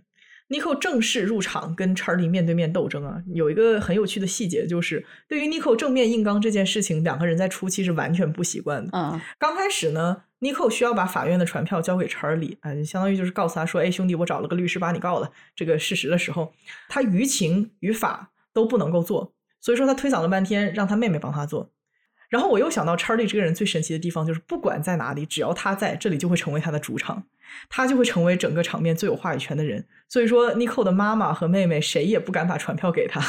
这一场戏真的让我看到了，当一个被压抑了很多年的女人拿到了一次主动权的时候，她是多么的不知所措。对，结果 Charlie 他就乱七八糟的，还是自己发现了传票啊。显然他也完全不习惯 Nicole 跟他正面硬刚。在他的眼中，Nico 还是那个没什么主见、上不了谈判桌的女人，他应该也不会这么做。而且那天晚上，他一直很期待，就是他去了 Nico 家里嘛，他一直很期待 Nico 晚上心软了留他过夜，但是没有，对，最后还是让他走了。他那个眼神是非常失望。是是是，所以不知道是出于不当回事儿，还是不习惯跟 Nico 谈判，Charlie 他一开始选择了一个很温和的退休的老律师。结果第一场庭外谈判，Charlie 和他的老律师就被 Laura 按在地上撵，完全失去了主动权。这个老律师怎么说呢？他已经到了一个比起想赢，他更想要一个对于这家人来说最好的结局的这么一个年纪。嗯，第一次谈判过后呢，他认为孩子跟 Nico 应该留在洛杉矶，Charlie 应该表示出和解的意愿，并且通过谈判的方式让女方相对的做一些让步。这个是对孩子伤害最小，并且能最大程度减少律师费的选择。嗯，而老律师的看法呢，在查理眼中就是无法接受的退让。看到自己完全失去话语权，更多的在接受对方的诉求的时候，查理说：“我们不能这样，我们必须要赢，不然留在纽约的我永远都不可能当他的家长，甚至还可能进一步的要分走我剧院的经费。”呃，就你懂吧？就是孩子要去洛杉矶了。男人最直观的反应，并不是我要怎么样去看他，能不能我也搬去洛杉矶，而是我自己不能动，我得把他给我抢回我的地盘来，即便这个样子会花掉他至少一半的奖金去付律师费。我觉得查理一开始可能是单纯的，就没有防备，他不相信 Nico 会对他正面宣战，也念及过往的温情嘛，就不想用打官司这种两败俱伤、劳神伤财的方式离婚。嗯，但他一旦意识到他要输了，占下风了。内心强大的竞争心和好胜心就会驱使他想要赢，做出一开始最不愿意做的事情。其实我觉得这一幕也很能反映出两性在面对权力不对等的局面时不同的感受和应对。嗯，女性在失衡情况下呢，她更多感受的是压抑和不幸福，但是会持续隐忍；而男性更多的感到的是地位被威胁了，想要立马反攻回去夺回主动权。对，所以在第一次查理感到被尼克威胁到了之后。他在输掉比赛的焦虑驱使之下，把他的老律师换成了一个每小时收费九百五十刀，你能想象到的最具有攻击性的那种老白男律师 Jamarota。这个男人呢，就是那种。如果他不能够说服所有人，他的屌是全场最大的，他就绝对不会罢休的那种类型。我的天！所以说，一直非常自信的 Laura 看到 Charlie 斥两万五千巨资请来了 J 来做他的律师的时候，他也慌了，他就连连说：“哦，no no no，Charlie 不应该这么做，这样只会让争吵更激烈，损失更大。之前谈好的所有东西都会被他推翻。”我觉得 Charlie 把老律师解雇，换了一个新的他口中这个混蛋律师的场景，真的让我不寒而栗。嗯，对胜利的执着，真的会把人推向自己初衷的反方向。它是。完全非理性的。对，Charlie 的老律师 Bert 在跟他第一次接触的时候，就跟 Charlie 说了这样一段话。他说：“我结过四次婚，离了三次，这也是为什么我选择了从公司法走向家庭法。我要帮助人们度过这个痛苦的时期。我是这样看的：如果我们被困在谁做了这个那个，以及我不想付两块钱的问题上，那只会让你花更多的钱、时间和感情压力，最后你可能还是得到相同的结果。我总是遵循事实，无论事实把我们带向何方。”可这个行业里的大多数人都通过编造事实来达到他们想要达到的目的。你在他们眼中是交易，而我把你当做人来看。直到这个时候呢，查理还没有直面自己处在下风的威胁的时候，他还是非常同意 Bert 的看法，并且很感恩 Bert 把他当做人看。嗯，但是这种和平的态度就在刚刚第一次庭外谈判之后被完全颠覆。其实也侧面说明了 Charlie 有多么不习惯自己在这段关系当中处于下风，以至于他拒绝了跟 Bert 继续合作，也不再继续把自己和 Nicole 当做人看，而是积极加入了对谁做了这个那个，我不想付两块钱这些问题的争论当中。大家一开始都想做个人，直到感觉自己要输了，然后就不做人了，就是终究还是变成了自己最讨厌的样子嘛。是的，于是也就有了 Laura 和 J 在法庭上面分别代表 Nicole 和 Charlie 那段极其荒唐的对峙啊。他们两个唇枪舌战，呃，表达着自己的当事人是如何如何的对家庭负责，并且控诉对方是多么糟糕的伴侣和家长。他们将关系当中一切可利用的细节上纲上线。我记得特别有意思的是，米寇就是无意中提过一次，说他偶尔压力大了的时候会喝酒解压嘛。然后到了这的嘴巴里就变成了作为一个母亲，她有酗酒的倾向。而两个当事人就坐在旁边面露难色，一言不发。还有包括 Charlie 第一次去加州的时候，他那个安全座椅没有 set up 好，嗯嗯，这个东西也变成他指责他说他不关心孩子的一个证据。那一刻，这个战争已经完全失控了，它很荒唐。嗯而且对峙的呢，他不是 Charlie 和尼寇，而是他们的两位代表律师。嗯这两位律师啊，也体现了非常高的辩论水平，熟练的操着高难的 GRE 词汇，代表着当事人对对方进行最恶意的揣测、最激烈的言语抨击，将彼此都描述成了相互不认识的样子。是的，那这一幕的法庭辩论也和他们最开始和老律师一起的庭外和解产生了鲜明的对比。嗯前一场戏呢，贝尔代理 Charlie 和 Laura 在庭外和解的时候，他们四个人坐在明亮宽敞的会议室里，Charlie 和尼寇相对而坐，他们甚至还能在讨论的中途停下来，一起轻松的吃顿午餐。嗯而当 Charlie 看着菜单不知道点什么的时候，尼寇也能依然表现出以往的关心，为他点餐。反观 J，我感觉隔着屏幕我都能感受到他那个唾沫星子要崩到我脸上来了。是的，到了法庭的那场戏，整个节奏和氛围都变了。嗯他们一行六个人局促地坐在一条长桌上，布满了整个屏幕。Charlie 和 Nico 分别坐在桌子的两端，旁边是各自的辩护律师和助理律师，他们进行着激烈的辩论。而摄像机那个时候的正反打呀，是从两个人视角出发的。这样做啊，其实是有意突出两个人距离，但镜头语言更想表达的是，所有对于对方的控诉，尽管不是从他们的口中说出来的，但依然是从彼此的位置和立场投射给对方的。嗯在这一场充满谎言和扭曲事实的乱斗中，尽管两个人多么想要置身事外，想要逃出这个镜头，他们都逃不出。更逃不出的是，他们的确带给了彼此真实的伤害。而他们坐在那个位置呢，也显得非常的局促无力。你能感觉到他们几乎想要下场去阻止这场乱斗了。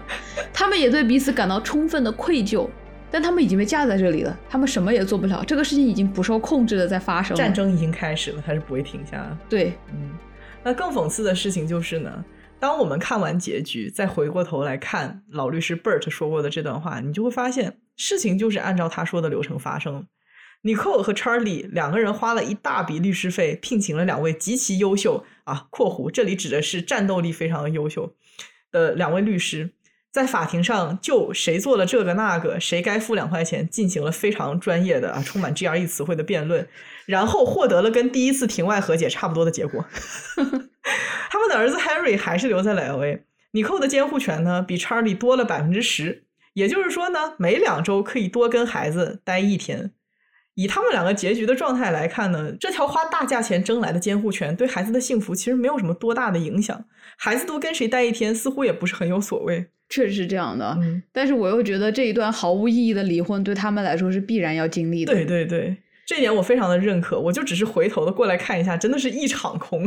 那不然 Bert 怎么离了三次婚呢？他第一次还没明白吗？要离三次？他说最后一次希望上帝能够保佑我，好像说看上帝的意愿，我能不能不离？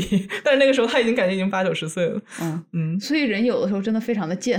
，totally exactly。哎，你会不会觉得就是权力特别大的人，你一定要把他打趴下一次，他才能够意识到自己是有问题的？就是在把他打趴下之前，真的是不可能让他真正理解到自己应该做出让步。嗯，所以说，Charlie 他在那个法官派来的那个什么抚养评估员面前表现了极其糟糕的一天之后，他疲倦的趴在地上的那个时候，我觉得他是第一次真正意识到，哦，我认输了，嗯，我真正觉得自己做错了点什么东西。是的。所以我觉得啊，在 Charlie 和 Nico 这段婚姻中，让他们真正成长的、成为更好的爱人的，就是需要这一场离婚。嗯对于 Nico 来说，他只有离开了 Charlie，才能去真正建立自己的新身份、价值观和生活品味。嗯那在最后呢，我们也看到他在洛杉矶拥有了自己的事业，而且他也被提名了艾美奖，且是作为导演而不是演员的。嗯嗯而那个时候，查理听到这个消息，他非常震惊，他不知道 Nico 还可以成为导演。他对于 Nico 的设想从来都是按照他自己的角色出发的，嗯而查理呢，他只有真正的失去那些他觉得习以为常的东西，真正的让他的生活走向失控，他才能意识到爱不是占有，不是将自己的欲望强加于伴侣身上，而是尊重对方的主体性，邀请对方一起去创造。嗯那讽刺的点在于啊，他们一开始想要的从来都不是赢得一场比赛或者一场离婚官司，而是爱。但是在赢得比赛之前，每个人都被迫去行动，只是为了去赢。到最后，双方付出了高额的律师费后，签字的当晚啊，我想他们都意识到了，赢是在这段关系中最没有意义的事情。争得面红耳赤，谁多付出了两块钱，谁是失职的家长，谁在事业中占了对方的好处，都让他们成为了感情上的输家。你赢得很没有意义，嗯但是很遗憾，在他们真正输了之前，没有人意识到这一点的重要性。嗯所以到了结尾啊，其实也非常的唏嘘嘛。他们都成为了更好的人，他们是分开的亲人，曾经的爱人，却注定无法再生活在一起了。因为在离婚的过程中，他们对彼此造成的伤害很大一部分已经是不可逆的了。嗯，所以也像 Nico 给 Charlie 写的那封信中所说啊，我不会停止爱他，尽管这件事情已经失去任何意义了。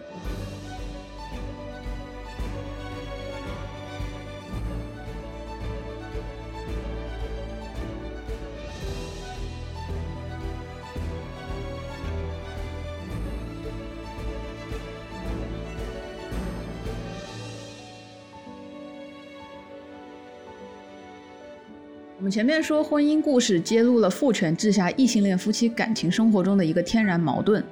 那很多研究都表明，一段更平等的亲密关系的双方的满意度、亲密感，在关系中的愉悦程度都有明显的正相关。然而，在父权之下的婚姻又很难达到那样真正的平等，因为权力不平的根源和异性恋下的浪漫爱的规范紧密相关。男人就很轻易的把社会带给男性的观念和期待带入到了婚姻当中。那女人要从男人那里夺权，以抵达一段均衡的婚姻，在很多竞争心强的男性眼中是不允许的。他们也会使用各种方法去捍卫权利，这个过程中甚至会扭曲他们的本心。那在前段时间热播的综艺《再见爱人》里，我们就看到了父权制下婚姻的另一重悲剧，就是日渐失去权力的男人不知道怎么处理在婚姻中逐渐变得渺小的脆弱。对，婚姻故事中的权力反转并不罕见。再见爱人里面，王诗晴和季焕博、傅首尔和老刘他们的权力天平都有过反转。嗯啊，不过他们之间的权力反转更多的是随着时间、随着生活的改变而慢慢发生的，而不是由一次激烈的离婚直接推动的。对，其实我觉得这些婚姻故事里的矛盾啊，都可以被归结为，就是这个时间的推移之后，两个人的权利它改变了，不是一开始的模式了，需要重新建立一种新的平衡。嗯，那我们可以先来说一下王诗晴和季焕博、老季这一对，嗯，他们两个其实是特别特别典型的权力反转。对，就这段婚姻的一开始，跟尼寇和查理之间的婚姻是很像的。季焕博是王诗晴模特圈里面的前辈，他在三十多岁职业巅峰的时候遇到了二十多岁初出茅庐崭露头角的王诗晴，然后无论是生活上还是事业上，都给了王诗晴很多的指导。嗯，那那个时候的老纪在这段关系当中是有着绝对的话语权的。对，年轻的王诗晴对于老纪更多的是崇拜和欣赏，也甘愿接受对方的指导和建议。嗯，老纪零八年受邀参加米兰时装周的时候，那个时候他可是中国唯一被邀请的男模，嗯，可谓是风头无二。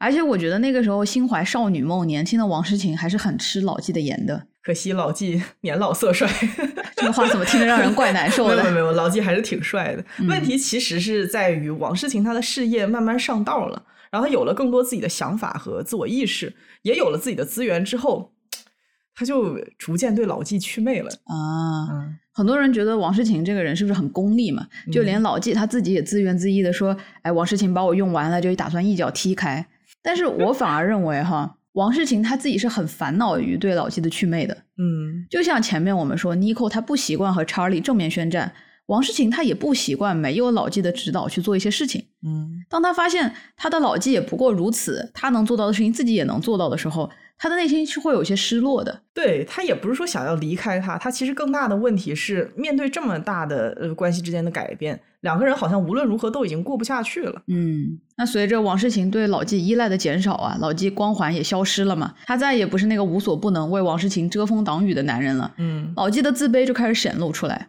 其实老纪的自卑一开始都存在，但是最初在这段关系的时候呢，他们之间权力的巨大不平衡掩盖了老纪的自卑。王世勤对老纪的依赖让他觉得很有安全感，嗯让他觉得自己在这段关系中是有价值的，是被需要的。对，同样是在关系的开始，男人在事业方向上有更多的话语权，女人接受、被主导、被管束。但是老纪的不同之处在于，他并不像查理一样只着眼于自己的方向。嗯这个话用尼寇的话来说，就是查理和他的自私融为了一体。老纪不能说是很自私的人，嗯甚至相反，他是有点奉献型这种人格。对，他很多的时候，他都把他目光放在王诗晴身上，他像一个老父亲一样注视着、管教着王诗晴，希望能把她培养成一个成功的模特。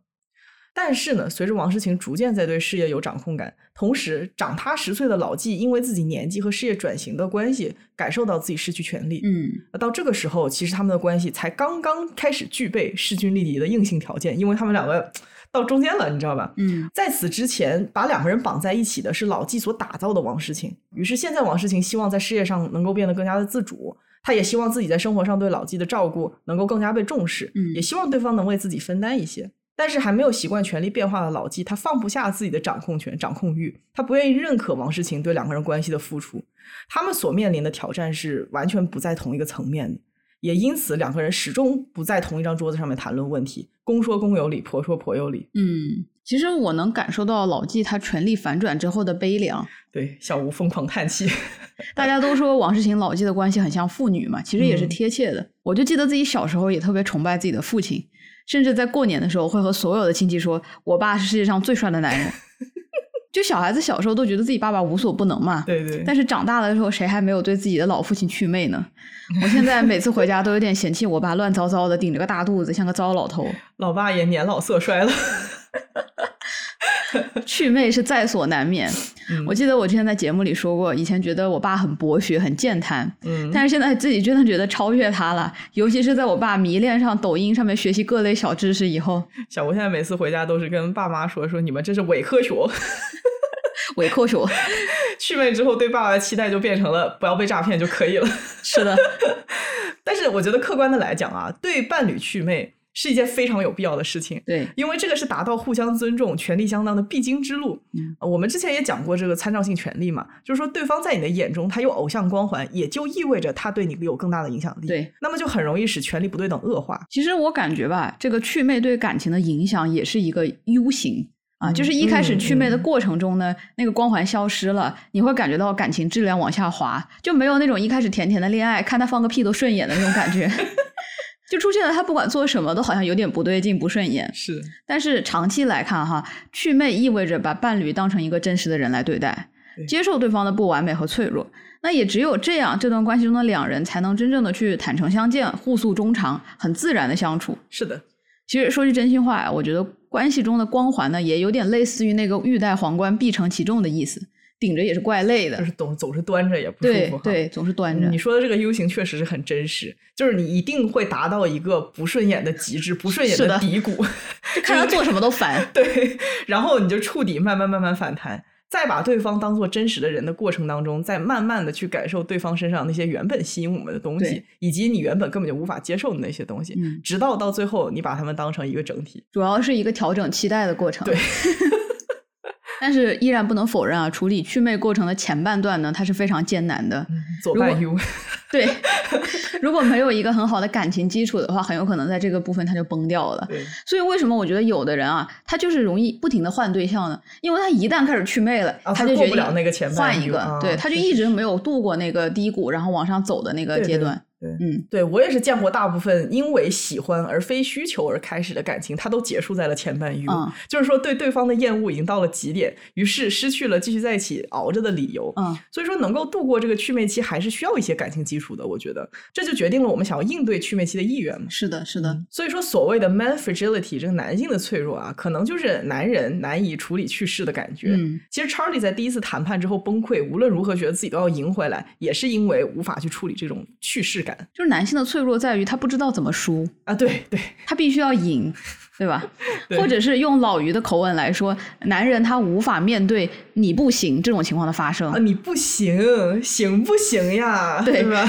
就是这种话，男人完全是听不得的，一听就会炸掉，就真的不知道是不是写在 DNA 里的雄性引爆炸弹。应该是，就是你看操控一个男人是多么简单的事情。我的每个姐妹都说，跟男人谈恋爱特别没意思，就是你嗯可以完全预测到，呃，你想让他干嘛的话，你就说关键词就好了。嗯，让男人们干活的错误方式是，哎，你来干一下这个，你帮帮我啊，这个是你分内的事情，这是你的责任，你应该做。但是正确的方式就是说，你行不行啊？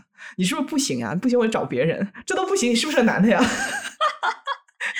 或者是也可以发嗲，你知道吗？但是你就不能跟他说这是你的责任，你该做的事情你不要做掉能跟他。说理，对，你得激他。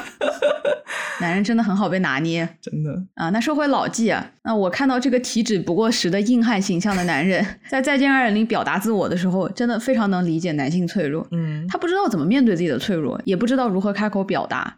在他自己最需要情绪支持和理解的时候，甚至不知道和谁开口，怎么开口。那好不容易拉着工作人员讲了一些心里话之后，他还自我责备说：“哎呀，我一个大男人在背后说女生这些，实在是太不好意思了。”我那个时候就觉得有点心酸。嗯，就老纪呢，他一直活在社会对男人的期待中，嗯要赚钱，要成功，要独立，要养家糊口，要有男人的担当，要隐忍，要坚强。就这个男人从他的做事风格到思想，都有一种很老旧、跟不上这个时代的感觉。对，就是现在整个时代都在推崇个人自由，走出社会的期待，走出原生家庭的阴影。这种时候，他还是被困在过去，他是出不来的。嗯，那很巧的是，在播完《再见爱人》之后，老纪的小作文里啊，我们看到了他说出和妮蔻一样的话。他说他觉得自己的空间变得越来越小了。嗯老纪的关系呢变得弱势的开头，就是他模特事业从高峰期往下走下坡路，然后不得已转行去做了演员。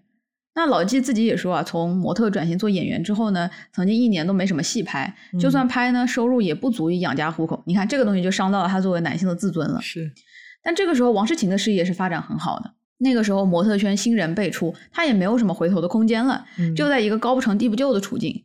尤其是在自媒体时代盛行之后呢，老纪他这个信息技术能力就有点跟不上了，我觉得性格其实也不太适合，你们对他比较内敛，他不像那种他拉不下脸来。对他拉不下脸来。对，他就说很多别的模特都去带货啊、追流量啊，就没有人单纯的走秀、拍杂志广告了。但他自己还是非常坚守于，他就说一个专业的模特应该怎么怎么样。嗯，他在那个地方他下不来呢，很快就没有了市场嘛。所以在一个新的时代、新的工作方式的变革下，老季就找不到熟悉的安全感。用他自己的话说，是活在高自尊的舒适区，嗯害怕去面对新鲜的东西和改变。是，其实我觉得最严重的一段时间，他肯定是有一点点心理问题的。他自己说，他那个时候呢，很严重的时候没有办法和别人处在一个空间，他不接电话，也不社交，也很害怕接触工作的人。他原话就是说啊，怕人家觉得我不够优秀、不够成功，嗯，所以这个时候肯定是非常自卑的。是，那失去了自我价值和对生活的掌控感后呢，老纪选择的方式和 n i c o 就完全不一样。他选择的是盯着王诗晴，把全部的注意力都放在 王诗晴身上，因为王诗晴年轻，她还在模特圈，她的事业发展的很好。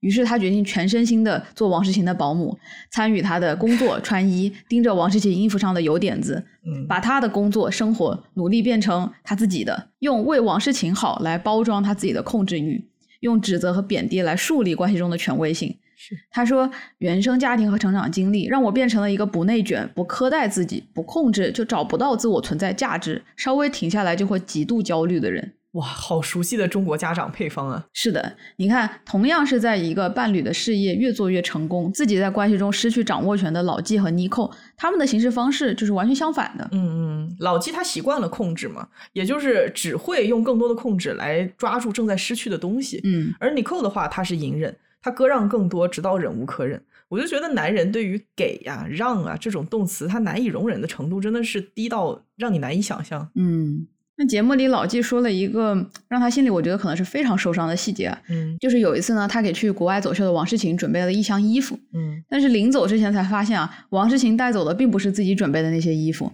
哦，王诗晴把他准备的衣服拿出来了，放进去了自己更想穿的衣服。哇，为老纪捏一把汗。这个对于老纪来说，就是对他价值观的否定。是，那一刻，他可能发自内心的怀疑自己是不是我老旧了，我的审美也落后了，嗯我对王诗晴是不是没用了，他再也不需要我了。而这段关系中的权力斗争啊，它最容易激化矛盾的一点也在这个地方。随着老纪的失权和失去安全感，他的控制欲变得更强了，嗯，他变得更脆弱了。那面对关系中也想要更多话语权的王诗晴呢，他们之间的矛盾就会变得更加激烈。嗯，我看的时候其实就一直在想啊，从最开始喜欢老纪对他的指导，到否定老纪的价值，这个中间到底是什么东西变了在王诗晴身上？嗯然后我发现，在节目当中，老纪先提出了说王诗晴在这段关系当中太想要赢了这样一个观点。嗯王诗晴一开始可能没有意识到，但是在后面的喊话环节，王诗晴也质问他自己说：“要强真的是你想要的吗？”这个也就坐实了他意识到自己在这段关系当中的问题就是太想赢了。嗯啊，其实我的猜测是哈，这个女方的心路历程跟尼寇应该是很像的。一开始她很爱、很崇拜对方，后来他的自我意识出现了，他肯定是经历过一段时间对男掌权的反抗，结果无果啊，发现这个东西他根本就没有办法推翻，嗯所以逐渐就变成了一种抵触的情绪。既然我讲不通，那我就打压他，我就刺伤他，我否定他的价值，来坐上谈判桌。所以所有人都说王世清喜欢在外人面前打压老纪，去揭他的短儿，这些都是非常强有力的压制对方的方式。嗯，逐渐呢，他也习惯了这种模式。对，也就是说，到了矛盾的后期，王诗晴对老纪的反抗或者是伤害，究竟是源于他真的不认可老纪的价值、品味和业务能力，还是说这只是曾经为了能坐上谈判桌而留下的习惯？还是说二者都有？这个其实非常的难说。嗯，其实我觉得王世行当众去打压老纪啊，可能也确实是他面对着之前老纪与日俱增的控制欲的无奈之举。对，也就是说，他在一个亲密的环境内无法获得自己想要的东西，嗯他只能在一个公共的环境，借助更多人的声音来完成这个。对，其实两个人面对关系中权力天平的变化的反应，都带给了彼此很多的伤害。老纪选择的是更多的控制和打压，而王诗晴选择的呢是否认老纪的付出，以及向老纪的痛处进攻回击，让老纪感到更多的挫败和失去掌握感。对，你看王诗晴和你寇的区别就是，王诗晴她是有机会就拿个小针儿刺他一下，嗯有机会就刺他一下，让老纪每天就觉得，哎，你这个人怎么老挑事儿啊？嗯但是你寇的话，他是一忍再忍，一忍再忍，然后某一天他拿着一把名为 Laura 的这个大棒槌，是吧？一上来一棒子直接给那个查理就干懵了。对，但是无论如何，在权力斗争的过程当中，不管是王诗晴还是老纪，他们都形成了伤害对方的应对习惯，嗯以至于两个人在婚姻当中都有一种窒息感。王诗晴在吵架的时候最经常说的一句话就是：“我们又回到了同样的模式。”嗯还有就是我再也不想要这样的模式发生了。每次这个模式发生，都再一次加固了这样的模式，也再一次让王诗晴意识到他们的改变又失败了，这段关系会变好的可能性又随之降低了。这个模式啊，是他们最想要改变，也是最难改变的东西。嗯，一旦这个权力斗争作为关系中的底色呢，两个人就无法控制自己去刺伤对方。对，就是说他们没有办法控制对于对方这个权力进攻的自己的本能的反应，嗯嗯，也是去伤害回去。是，所以他们彼此都承受了更多来自对方的反击的伤害，最后没有一个人全身而退，被消磨殆尽的只有那一段原本美好的感情。我们之前在 Nico 和 Charlie 的例子里面也说，分开之后的他们都成了更好的人，嗯却注定无法再成为爱人了，因为这段关系当中的权力斗争给他们造成很多的伤害是不可逆的。嗯啊，我想这些不可逆的伤害，大概就是那些被加固过无数次的习惯，无论有多么想要改变，还是必然会掉进去的老旧的模式里面。只要我们两个人还在一起，那么我们就会继续互相伤害，即使我们还是很爱对方，这个也还是会发生。嗯那么出路就只有两个：第一个，花更多的时间、精力和感情去改变一些根深蒂固的模式；那第二个就是分开。嗯前者之难呢，不亚于中年转行创业哈，尤其是对于认知可塑性已经不那么大的、生活环境已经比较稳定下来的成年人。嗯这可能也是为什么真的选择放弃几年的感情，会比选择改变要来的容易一些。对，就你刚刚说的，在权力斗争中，双方形成了应激式的伤害对方的习惯。嗯这一点其实，在婚姻故事中有更戏剧化的呈现。就是那一次法庭谈判结束之后，查理去尼寇家，本来想进行一次真诚的沟通嘛。天哪，你不说我都快忘记了，这竟然是查理先想要进行的沟通。啊就是这位查先生从走进这个门开始的态度就一直是：是你找的离婚律师，我们现在才要花这么多钱和时间解决这个事情；是你把 Henry 带来了加州，所以我们才不得不牵扯到 Henry，对他造成伤害；是你一开始拒绝了我们私下和解的提案。我早就这么说过了，就是他就不是一个沟通的态度，你知道吧？就是他想要沟通，但是他一进来，他的那个愤怒和那个权力的那种，他就压上来了。嗯对然后最好笑的，我突然想到，当 Nico 问他说我们要不要尝试好好沟通的时候，Charlie 说好。然后 Nico 问他说你能不能明白为什么我要留在洛杉矶？Charlie 斩钉截铁的回答说 No。然后就从这个开始，两个人就循序渐进的吵起来了。对这个对话从一开始想要沟通的意愿，到嗯不受控制的走向了彼此针锋相对，每一句话都直接掐着对方的痛处反击，互相戳最敏感的点。那最后两个人呢是进行了非常猛烈的嘶吼啊，讲出了最恶毒的咒骂。查理到了愤怒的极点呢，直接用拳头在墙壁上砸了一个大洞。然后他这个时候说的是 “You are fucking insane and you're fucking winning”，他就是真的很在意自己没赢这件事情。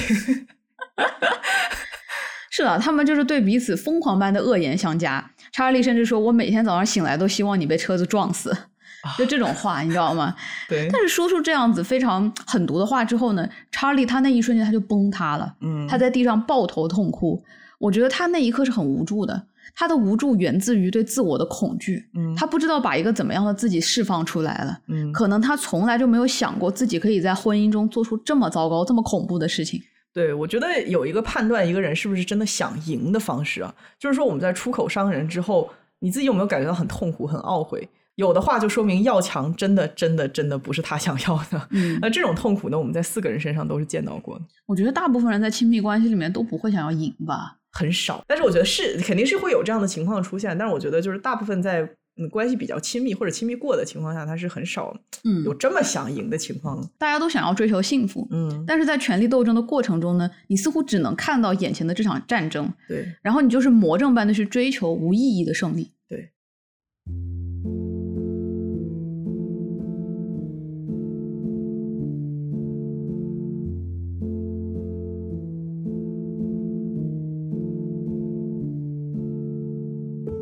我们刚刚聊了三对 couple 了，分别是我们教科书案例陈红和李华 他们还在呢。在，然后婚姻故事中的 Charlie 和 Nico，还有《再见爱人》里面的季焕博和王诗晴，嗯他们的权力斗争。这些其实都聚焦于父权之下的异性恋的婚姻啊，面对权力的反转，无论是女方主动发起的权力争夺，还是男性衰退之后引发的权力自然过渡往往都给婚姻带来了一场毁灭性的打击。那么接下来有一个问题就是，哎呀，既然这个战争的伤害是如此之大，那我们有没有办法可以去避免亲密关系中的权力斗争呢？可能吗？有没有可能两个人可以在毫无斗争的情况下和谐相处呢？嗯对于这个问题啊，我们答案可能会有点出乎意外。嗯我们认为权力斗争在任何一段关系中都是无法消除且不应该被消除的。就是说，任何一段关系中都会存在权力斗争。那有的斗争它比较激烈，有的关系中的斗争呢它就比较温和，嗯但一定会有的。权力斗争的存在啊，归根结底就是我们是不一样的人，我们的生长环境、偏好、行事方式、自我价值观都会有所差异。而当我们的人生需要和另一个人同步，需要和另一个人结成一个共同体的时候，我们就会希望自己的个性、生活方式、原则、价值观在这段关系里面被接纳、保留，这是人自尊自爱的天性。嗯因此，一旦两个不一样的人在一起生活呢，权力斗争就是每天都要发生的事情，嗯它不会有一个终点。是的。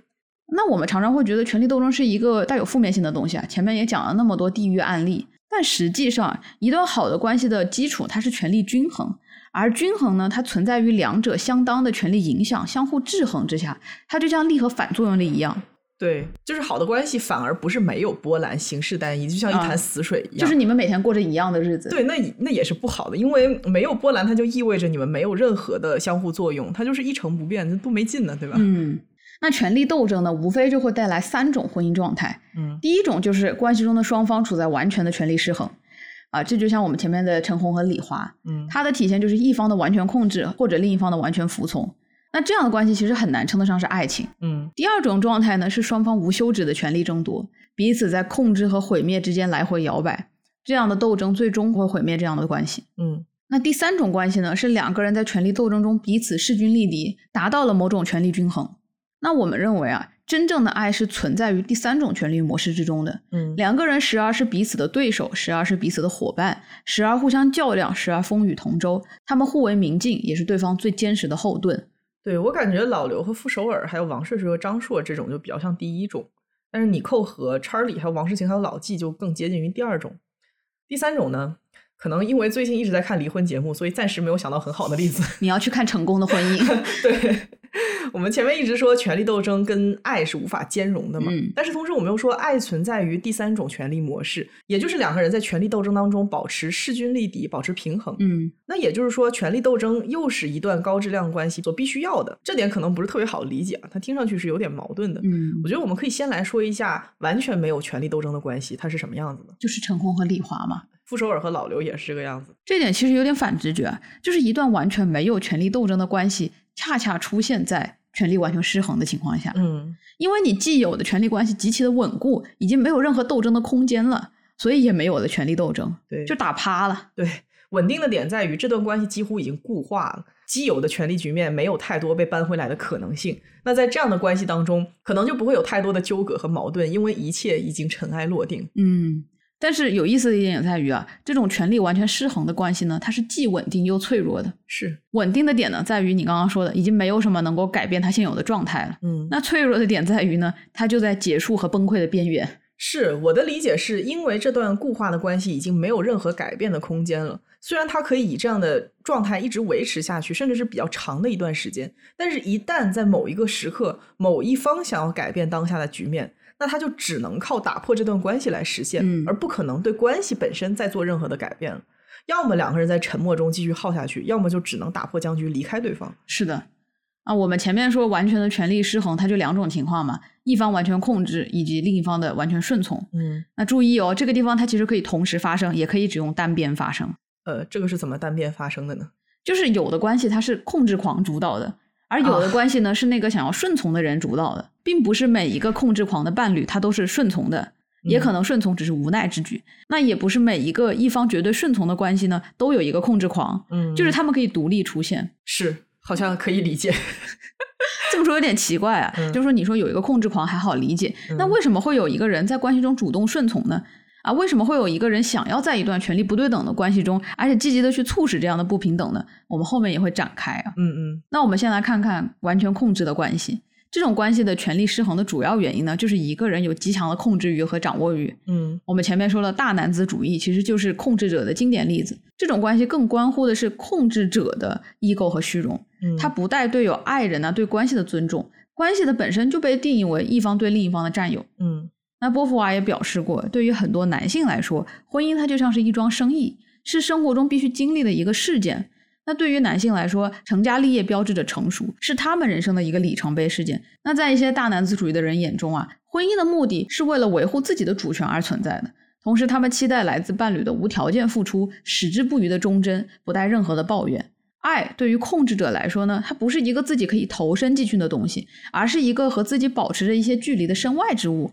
也有可能是对于他们来说根本就无足轻重的东西。嗯，我觉得我才知道，可能真的很多人的关系就是只有权力的制衡，它是没有爱的，是挺可悲的这个样子。真的，这样的关系中可能会有那么一两个温情的浪漫的时刻，但权力制衡仍然是关系的核心。对，我们可以想一想，一方完全控制的亲密关系是什么样子的？首先，维持关系是以控制对方的自由为目的。我觉得比较有意思的是，控制者的目的性很多时候是无意识的。嗯，掌控自由会以“哎，这是为你好，这是为我们的将来好，这个是对的，你怎么不知好歹”等各种形式出现。呃，这个部分用婚姻故事做例子特别合适。就说查理这个人呢，他就是想要待在他习惯的地方，做着他擅长的工作，所以他坚定的认为他们一家不能够搬回加州，戏剧是更好的艺术形式。所以说，他为 Nicole 决定他也要待在纽约做戏剧的初衷，并不是剥夺自由，而是他觉得他自己的选择对双方更好。嗯，所以说，我们也说高权力的个体往往很不容易站在对方的角度上面去考虑问题，也不容易感受对方的退让和付出，反而觉得这个是你应该做的啊。同时，也更容易对对方产生不信任感，可能不信任对方的能力或者动机，不相信有无条件的爱。那对方对自己好，肯定是图点啥嘛？因此也会对人更加的戒备，更容易出现攻击的行为。是的。那我们再来看一下这种控制关系的反面啊，就是绝对的顺从。那这样关系中的权力动态呢，其实是那个想要顺从的人所导致的。嗯，波伏娃在第二性中描述了这样一种女人啊，一种为了爱情全情投入、忘乎自己的女人。用我们今天的话来说，可能就是极致的恋爱脑。嗯，这样的人，他愿意完全抛下自己的自由，将浪漫爱作为生存的唯一目标。他们过着一种虚假的人生，因为他们自己完全否认了作为人的超越性。嗯，可能在从小的教育中啊，社会的经验中，感受到了过多的规训和限制，以至于完全接受了现状对自己的定义。他们接受男性更高等的社会地位，屈从于男性，用男性的身份来定义自己。他们会认同女性的价值来自于嫁个好人家，心安理得的接受自己作为某某妻子的身份。嗯嗯，他们呢，更像是男性身边的身份寄生虫。他称之为 identity parasite，无条件的接受伴侣的价值观，将他们的价值观视为自己信奉的价值。就比如说，有些女人她张口闭口就是：“哎呀，我老公说了，我老公是做什么的，我老公不喜欢这个那个，我老公觉得这个东西怎么怎么样。”我觉得你这个话要补全，就是说恋爱脑或者是极度顺从的话术应该是：我老公是做什么的，所以我脸上有光。我老公说了东，那我就不往西。哎，这个东西不好，不要买。我老公不喜欢这个。反正言下之意就是我什么也不做，我什么想法也没有，我什么偏好都没有，我自己喜欢什么我都不知道，一切都是老公说了算。对，这里的微妙之处是在于，我们是可以去欣赏、仰慕自己的伴侣的，这个对亲密关系也是有好处的。但是，你如果把身份和价值全部都放在对方的身上，那这个就是过分的顺从。嗯。其实说到这儿，我特别想要提一嘴啊，就很多人，包括女性，到现在还津津乐道于某个女人靠着嫁入豪门实现了阶级跃迁，就认同于这种思想的女性，其实和一心想要嫁入豪门的恋爱脑们没有本质的区别啊。他们都将女性的价值和身份和她的男人绑在了一起。我看到过类似什么呃，人家凭自己的本事嫁入豪门，不知道你们在酸什么的评论，就是觉得这里面涉及的价值观十分的混乱。人家嫁入豪门也怪辛苦的嘞，凭自己的本事。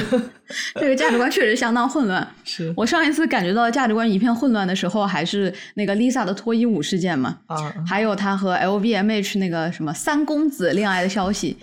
那网上的人一边讨论 Lisa 的脱衣舞到底具不具备艺术性，一边讨论她是不是独立女性，一边讨论女性有没有穿衣自由，一边讨论 Lisa 和 LVMH 三公子的恋爱有没有实现阶级跃迁。反正这个事件就很复杂，我总觉得有点不对，很想要批判两句，但实在没有了解清楚事情的走向，只能不做评论。说实在的呢，这件事情我始终都没有给出过自己的任何观点，就是因为我真的盘不清楚这里面的女权男权到底是什么个逻辑。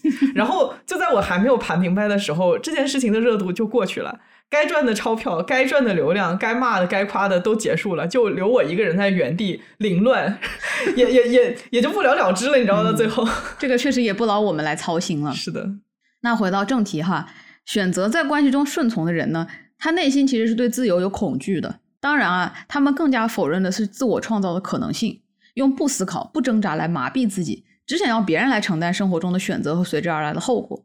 这样的情况可不止发生在女性身上，很多的男宝呢也在用一样的方式去逃避自由和责任。嗯，当一个人对另一个人说出“宝贝，你就是我的全世界”时，这是一件很可悲的事情。嗯因为这个人已经没有自己的世界了，嗯，他的全世界是另一个人，他没有自己的世界和领地了。这是一种全然的自我否定的爱。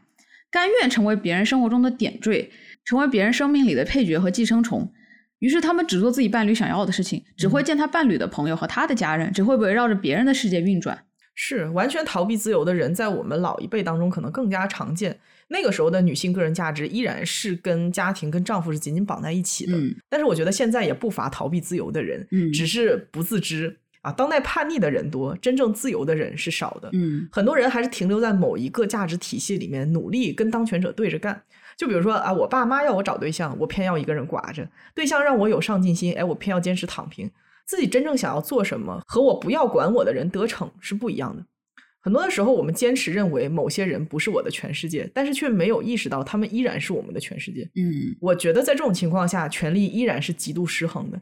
叛逆者以为自己拥有了权利，但是可能只是在自证而已。哦，嗯，就是说叛逆它依然不是一种独立，对它只是另一种形式的依附。它还是在那个价值体系里对因为你的自我价值仍然是和掌权者绑在一起的。对，对嗯，那我们前面也说啊，权力完全失衡的关系呢，它是固化的，也是极其稳定的，也有可能非常脆弱。关键在于，如果两个人都不变的话，那这段关系就保持不变，嗯很稳定。但是啊，一个人完全保持不变，它也是一个难点。比如说，我们一直看到一些身价不菲的富商啊、明星，不停的换对象，嗯他每一任都长得差不多，在每一任关系里面，他都是那个 dom。于是你就不禁想问，他每一任都一样的乖，他怎么还要一直换个不停呢？没有在内涵伊隆马斯克先生的意思。和雷昂纳多先生，我就突然想到，看过另外一种评价，就是他说他只爱那一个人，之后的爱人都是他的样子。I be like, come on，这个可能跟他凭本事嫁入豪门的是一拨人吧。今天也被有钱人的爱情打动了。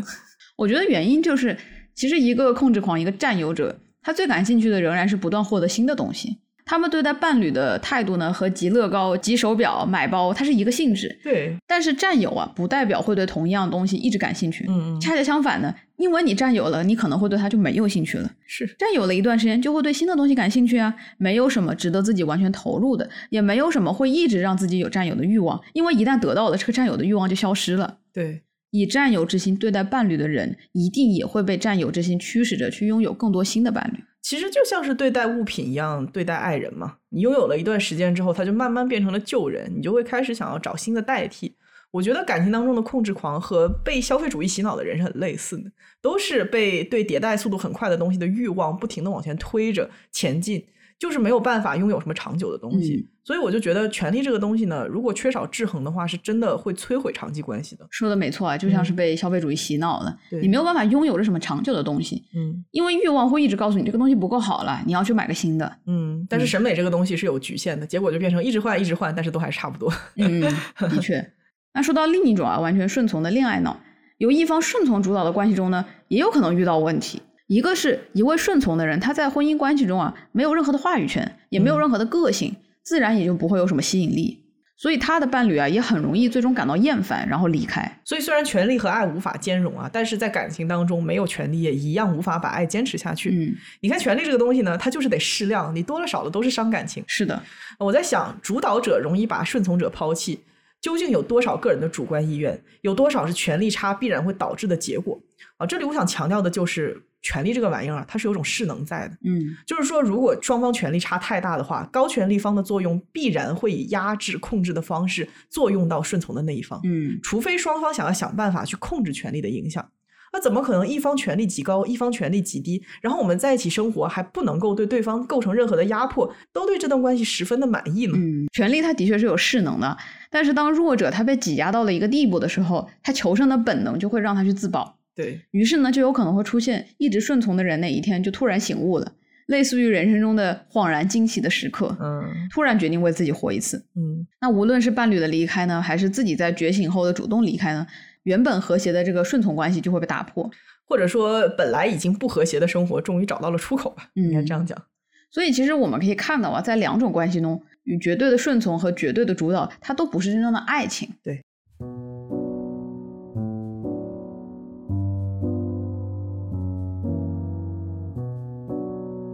刚刚我们聊到了关系中没有权力斗争的权力失衡的情况，其实更核心的观点在于，一段没有挣扎和斗争的关系当中，必定有一方的性格和自由是被压抑的。这种压抑或主动或被动，都导致了一段关系失去生机。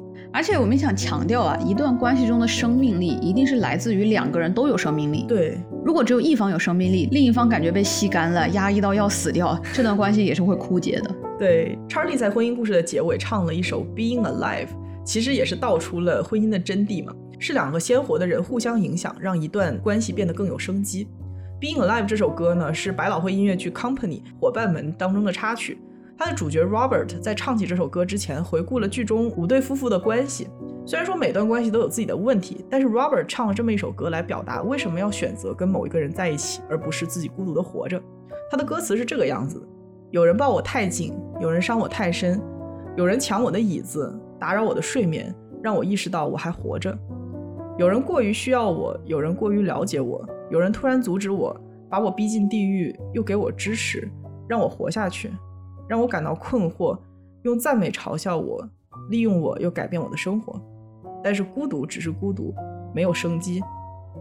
这首歌可以说是婚姻故事的点睛之笔。查理在正式跟尼寇签完离婚协议之后，就回到了纽约，过回了他在结婚社交当中努力为自己捍卫的生活。只不过少了尼寇的陪伴，查理显得很落寞。晚上，他在剧院经常聚会的酒吧，跟大家聊着离婚的种种细节。这个时候，酒吧的钢琴手弹起了《Being Alive》的伴奏，然后查理就顺势走上台唱了这首歌。啊，在听他唱这首歌的时候，我就感觉 Charlie 他变了。嗯，就是说他虽然还是那个有点固执的男人，做着以前的那些事情，但是他没有那么意气风发了。具体是什么改变了？我觉得我们可以通过理解歌词来找到答案。这首歌每个小节的前半段都在抱怨，有些人总是给我的生活带来各种各样的麻烦，给我带来或好或坏的情绪，让我原本可控的生活变得不那么稳定。但是抱怨到最后，还是觉得这些麻烦让我感觉自己是活着的，是有生机的。而现在的查理失去的就是生机。嗯，亲密关系很可怕的一点就是，我们必须要信任另外一个人走进我的物理的、情感的、精神的空间，允许他们对这个空间进行评价，甚至是改进。这个对每一个完整的人来说都是巨大的挑战。它往往太过于难受，会引发我们的攻击和防御。我们想要保护自己的完整性，但是与这种欲望抗衡的还有另外一种很强烈的欲望，就是我们想要被人看到，我们想要有人走进自己的空间里。而这两股力量，它总是在互相抗衡的。因此，查理的变化来源于曾经有人在他的空间常住过，但是现在这个人离开了，他突然发现后者更加令他沮丧。是的，我挺认可这个观点的。前面我们也说啊，权力斗争在任何一段关系中都是无法消除且不应该被消除的。嗯，这个观点的前半段的来源是萨特，后半段呢是我们自己的想法。我们很容易视权力斗争为爱的仇敌。嗯，但是有没有一种可能，权力斗争它不能被消除，也不应该被消除呢？我们上一节讲了，没有权力斗争的关系，它不是真爱，它过不下去。那我们来讲一下后半段啊。在讲之前呢，我先来介绍一下萨特的观点。萨特的爱情观实际上是植根于他的存在主义哲学体系之中。他认为人类对爱情有着强烈的渴望，因为爱是我们了解自身、抵达一个完整的存在的重要途径。嗯，但爱也带来了诸多难题啊。因为它本身就是矛盾无解的。因为爱是两个主体的交锋，也唯有双方都是主体的时候，爱才能成立。因此呢，爱会催生无休止的主体之间的挣扎，让恋人们陷入占有、反抗、冲突的恶性循环之中。要理解为什么萨特说爱情对人来说具有很大的诱惑力，我们先要理解爱情中的他者对于我们来说意味着什么。萨特认为，我们人类通过他人的目光来理解别人是如何影响和塑造自己的经验的。他人的存在和其他事物，桌子、椅子、计算机都不一样，因为当他人出现的时候，他是带着自己的世界经验出现的，而他那个世界的中心呢，不是你，而是他。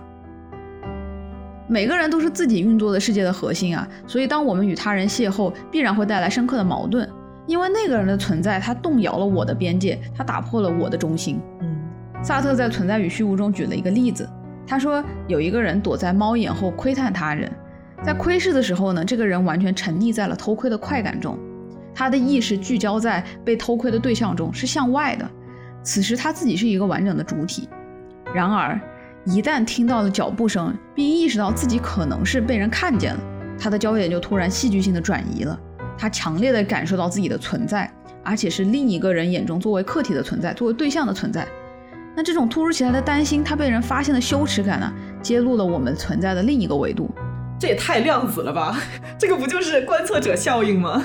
我觉得这个爱，它果然是另外一个维度的东西，它就是宇宙能量。不好意思，一些 INFP 发言是有些玄学在里面。真的，嗯。那萨特认为呢，我们人呢，被物品围绕和被人围绕是不一样的。我们人被物品包围的时候呢，我的周围都是一些死物，或者是我的所有物，我依然是那个绝对掌握一切的中心。嗯，但是当人和人相遇的时候，这种中心就打破了。我们意识到自己可以被另一个意识所认识、所判断。一个物品它不会看我，它不会 judge 我，但是人会。当他人凝视我的时候，我不再是自己的主体了，我也是一个对象。然后我的自我就在那一瞬间崩塌了。嗯，我的主体性在他人眼中消失了。我被简化成了一些客观的事实，比如说，对方对我的评价可能是基于你今天穿了什么衣服，你做什么实验，你是个什么样的人。所以萨特说，当看到另一个人出现的那一刻，我的世界被偷走了一块。我算是明白为什么萨特会说出“他人即地狱”这种话了，就是说，我们只要被另一个人观测了，不管是否出于我的个人意愿，我的主体性就会被剥夺。他真的超阴暗。但是萨特最阴暗扭曲的地方还在于，我们不但自己是偷窥狂，其实我们的内心隐隐有些期待被别人窥探啊！人类真的是在 S 和 M 之间疯狂切换，S M 属性大爆发啊！对，其实萨特的 S M 观点也非常有意思啊。我们这期节目也涉及到了一点，但如果听众感兴趣的话呢，我们可以单开一期节目讲一下。小吴的哲学启蒙是萨特，你就想想他有多阴暗。没有，我觉得听众听到这里反应应该是啊，这不合适吧？但是好想听，好变态，好喜欢。萨特说，人的存在具有两个不可分割的、相互统一的维度，一个是自为的存在，就是 being for itself，和为他的存在 being for others。那他人的目光呢，就揭露了为他的存在的维度。哎，让我们了解到人存在的一个关键层面啊，不仅仅是我们成为自己，也在于成为他人眼中的那个客体。嗯。他人呢，揭示了一个我自己无法认识到的存在的方面。因为一个人在自己的世界中的时候，他只能作为主体，他没有办法把自己当成一个对象来看。也就是说，受到第一视角的限制，如果不能成为他人眼中的客体，我们就无从知道自己的样子。严格的来说，是我们不知道自己完整的样子。嗯，那继承了黑格尔的思想，在萨特看来，完整的自我认知来源于一次又一次的自我质疑和将这样的质疑纳入到新的自我形象。但是为了质疑自己。一个人首先要把自己客观化，但这是不可能的。一个人永远无法客观的看待自己。出于自我保护，我们的自我反思永远都是偏着自己的、偏心的，因为这其中存在着根本的利益冲突啊。我们的自我形象一定是有失偏颇的。因此呢，关于自己的答案只能从他人的眼中寻求。嗯，那什么样的他人呢？是了解我们的他人。爱情的关系吸引人就在于它提供了一个亲密的他者。这个人呢，站在最有可能窥探到我们秘密的位置。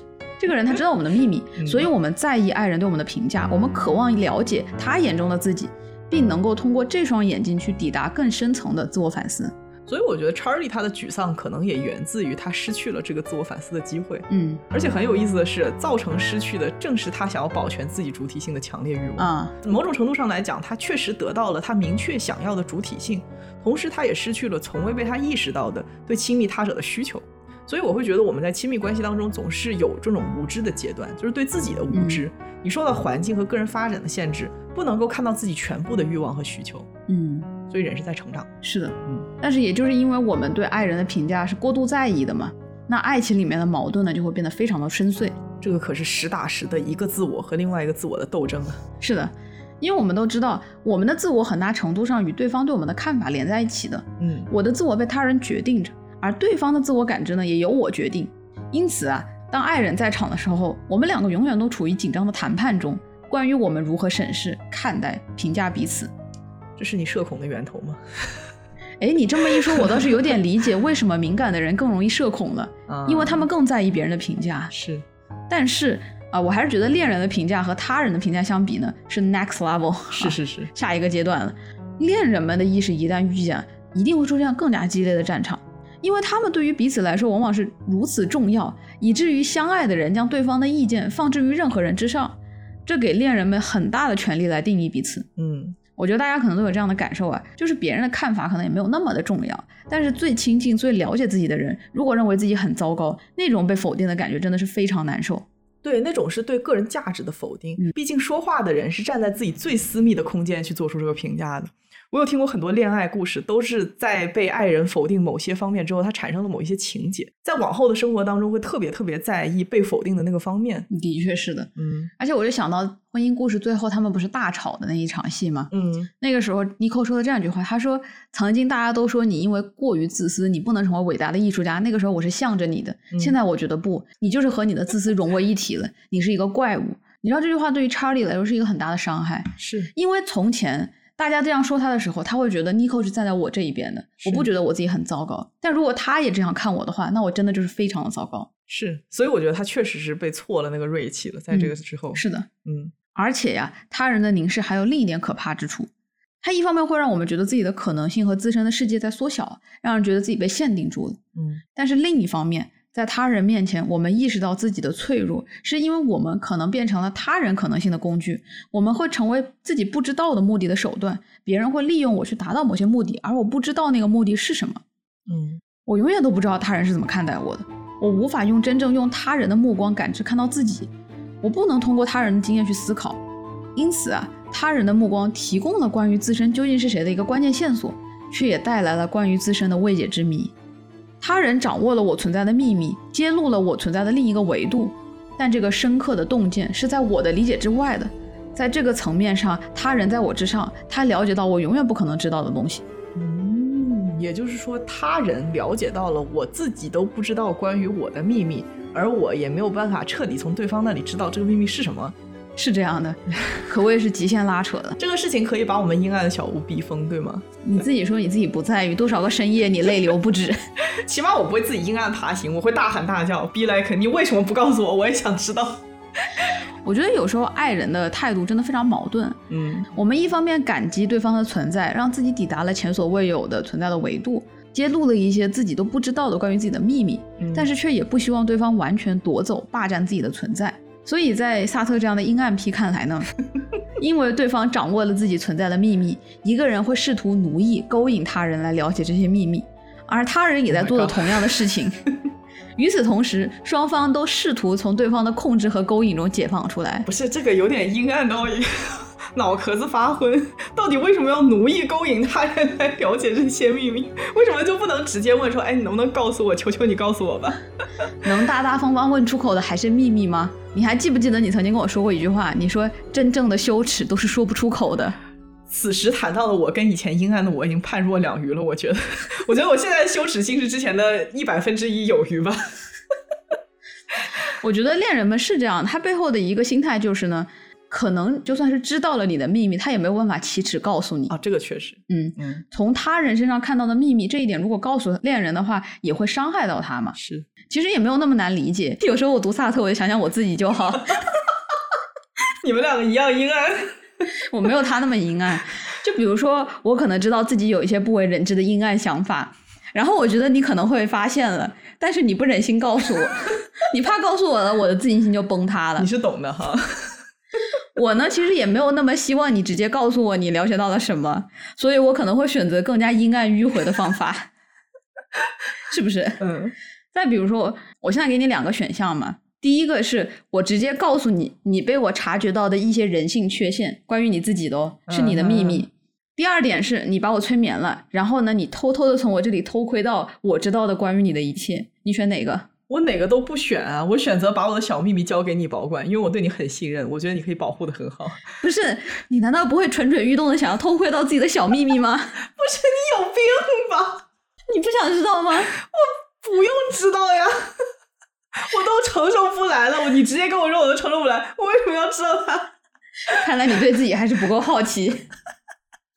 哎，不开玩笑了。那说回萨特的爱情观，他觉得啊，个人想要获得认可这一点呢，催生了想要同化，甚至是摧毁他人的欲望。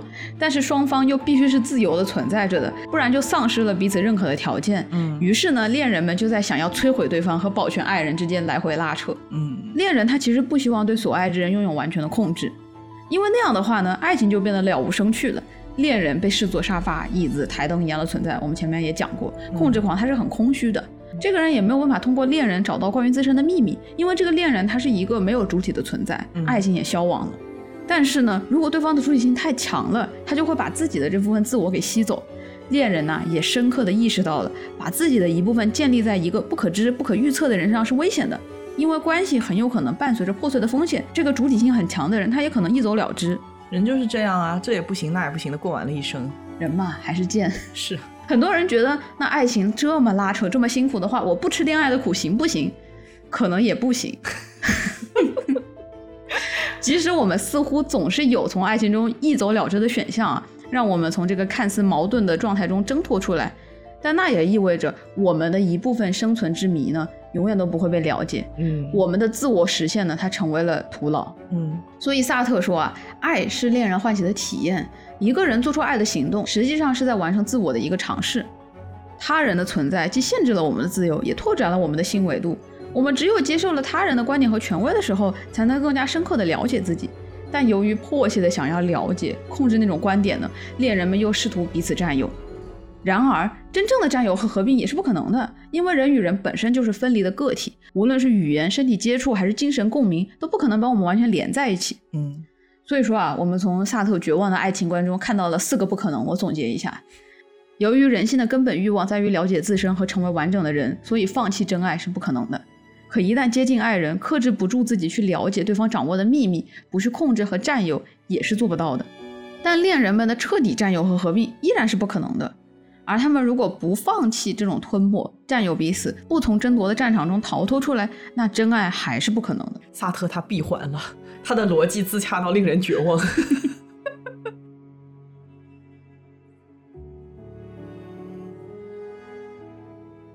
刚刚我们前面讲到，萨特眼中的爱是两个主体自我认知的意识战争。那说到最后四个不可能呢，呃，可能也让大家对爱情心生绝望。但是我前面也说啊，萨特的爱情观是过于悲观阴暗的。嗯实际上呢，他的逻辑中呢，也不一定存在着不能被反驳的空间。嗯，有没有一种可能性，真爱就存在于这些不可能之间呢？真爱就是势均力敌的斗争本身呢？有可能啊。我们前面也说，权力斗争有三种状态，一个呢是一方败下阵来，成为了爱情中的被奴役者；二个呢是双方在一场持续的战争中打得你死我活；嗯那三呢就是双方在权力斗争中抵达了势均力敌的平衡，也就是你说的，在种种的不可能中找到了爱情的栖息之所。嗯其实这个就让我想到《简爱》里的一句话，他说：“爱是一场博弈，必须保持着永远与对方不相伯仲、势均力敌，才能长此以往的惺惺相惜。因为过强的对手让人疲惫，太弱的对手令人厌倦。嗯也就是说啊，长久的爱情它并不是维持着一个状态永远不发生改变，相反，它是不断的博弈、成长、彼此影响、接纳相反的观点，成为新的自己的过程。我们不断的切换，成为主体和客体、观察者和被观察者。所以，一段关系它长久繁荣下去的关键在于维持两者之间微妙的平衡。占有和自由，摧毁和成全，合并和独立，自为和为他，暴露脆弱和保护自我。我觉得这样的描述就具象化了“关系养人”这句话。在关系里面，因为另一个人的存在，我总是在进步的，我总是能够感受到新的东西。总会觉得自己的视野在被拓宽。嗯我觉得这是一个好的关系。是的，嗯没有人想要一段完全受控的关系，这样的关系既没有爱呢，也不会带来任何滋养自己的活力。嗯也没有人想要完全控制他人的关系啊，那样的话，爱人的存在和摆在家里的雕塑又有什么区别呢？嗯我觉得这个才是老刘和傅首尔婚姻失败的症结所在。老刘在这段关系中没有任何的 power，他一切都是以傅首尔为中心的，以他的感受为最重要。那他就在这段关系中不断压抑自己的感受，而傅首尔面对他的时候，犹如面对着一潭死水。嗯，很多时候，傅首尔的说话，老刘都没有任何的反应。对，老刘在这段婚姻里面就像个物品一样，他几乎只做傅首尔想做的事情，很多时候都可以看得出来，他已经不再自我表达和探索了，而取而代之的是一种离世的态度，嗯就是什么都可以发生，什么都是个人的选择，什么都能够理解，什么都不必强求。所以我忘了是哪个嘉宾来上节目之后，他启发了老刘，让他觉得他自己太自私了，然后他就自责的哭了。人家说的是老刘只爱自己，把我看的有点对，呆了。就说实话，这个话出来的时候，我都觉得我人有点懵。就是你自己想哈，是什么样的自私自爱会让一个人失去他的主体性，失去他的表达欲，失去对所有的东西的兴趣和生机，变得抑郁？如果自爱自私是这个样子的话，我希望大家都不要自爱。自爱还把自己搞抑郁了。真的，确实啊，老刘和傅首尔的关系呢，很接近于我们前面说的权力失衡的第一种状态嘛，对就完全的失衡。可是，在这样的关系中，两个人都不快乐，也说明了，无论是每天斗得你死我活，还是没有权力斗争，都过不下去。嗯嗯那我们这个环节还是聊一下，究竟怎么样维持好一段双人关系中的微妙平衡。嗯首先，我们前面说，好的关系一定是来自于权力上的势均力敌。但是这个势均力敌呢，很多人有误解，它并不是我们现在认为外表条件上的匹配，比如说什么门当户对呀、外貌相配啊这类，也不仅仅是我们表面上看到的相互的影响力。嗯在这个地方，我最先想到的例子就是去年刚结婚的萧敬腾和林友慧他的经纪人。当时萧敬腾求婚的消息出来之后呢，非常轰动。有些人觉得啊，萧敬腾一定是有恋母情节，才会选择一个比自己大十四岁的五十岁的经纪人。而另一些人则是在说啊，是萧敬腾高攀了。当初他一无所有的时候，签约了已经捧红了 F 四在前的林友会的经纪公司，是林友会一手把萧敬腾打造成亚洲巨星。嗯，那营销号也挖出啊，萧敬腾出身贫寒啊，还是个问题少年。而林友会呢，家境优越，早年人家就在美国留学，拿下了传播学的硕士，业务能力又强，又有远见，又有想法，又会做人，人脉又多。人家拿的是妥妥的大女主剧本，她和萧敬腾其实是郎才女貌，相互成就。你听起来倒是挺好的哈，嗯但我觉得无论这里面叙述的哪一种呢，都有点怪异。似乎爱情里双方的权力分配啊，一定要来源于这些外在的标签的匹配。嗯但我相信私底下这一对的权力关系是比较均衡的。是，虽然说从表面上来看，身为亚洲天王的萧敬腾似乎是站在了权力的很上的位置啊，但是从很多访谈上都能感受到，他们两个人的关系中呢，萧敬腾对林友慧大事小事上的依赖、情感上的需求是相当大的。是，公众很喜欢根据外部条件去评价谁配得上谁呀、就是那个人怎么会找这样的对象结婚呢？嗯但是我想说的是，一段关系它能够长久的走下去，就说明两个人大方向步调是一致的，嗯他们是互相需要的。或者换句话说，一段关系有它存在的意义，它才会继续下去。嗯否则两个人各过各的会更加的舒适。这也是为什么我一直认为傅首尔和老刘最后会选择分开，是因为两个人的喜好和目标是完全不一致的。他们之间的关系成了一种充满负担的责任，而不是互相滋养、取长补短啊。因此，他们这个关系就失去了意义，还不如各走各的路。嗯。然后，关于势均力敌容易出现的第二点误区是呢，权力上的势均力敌，它不是指的完全的平等，不是指的把双方每一件事情放在那个秤上衡量，有没有对等的付出，是不是 half and half，是不是五十五十？我今天花二十块钱吃了顿饭，那么你也得花二十块钱吃个饭，这种感觉。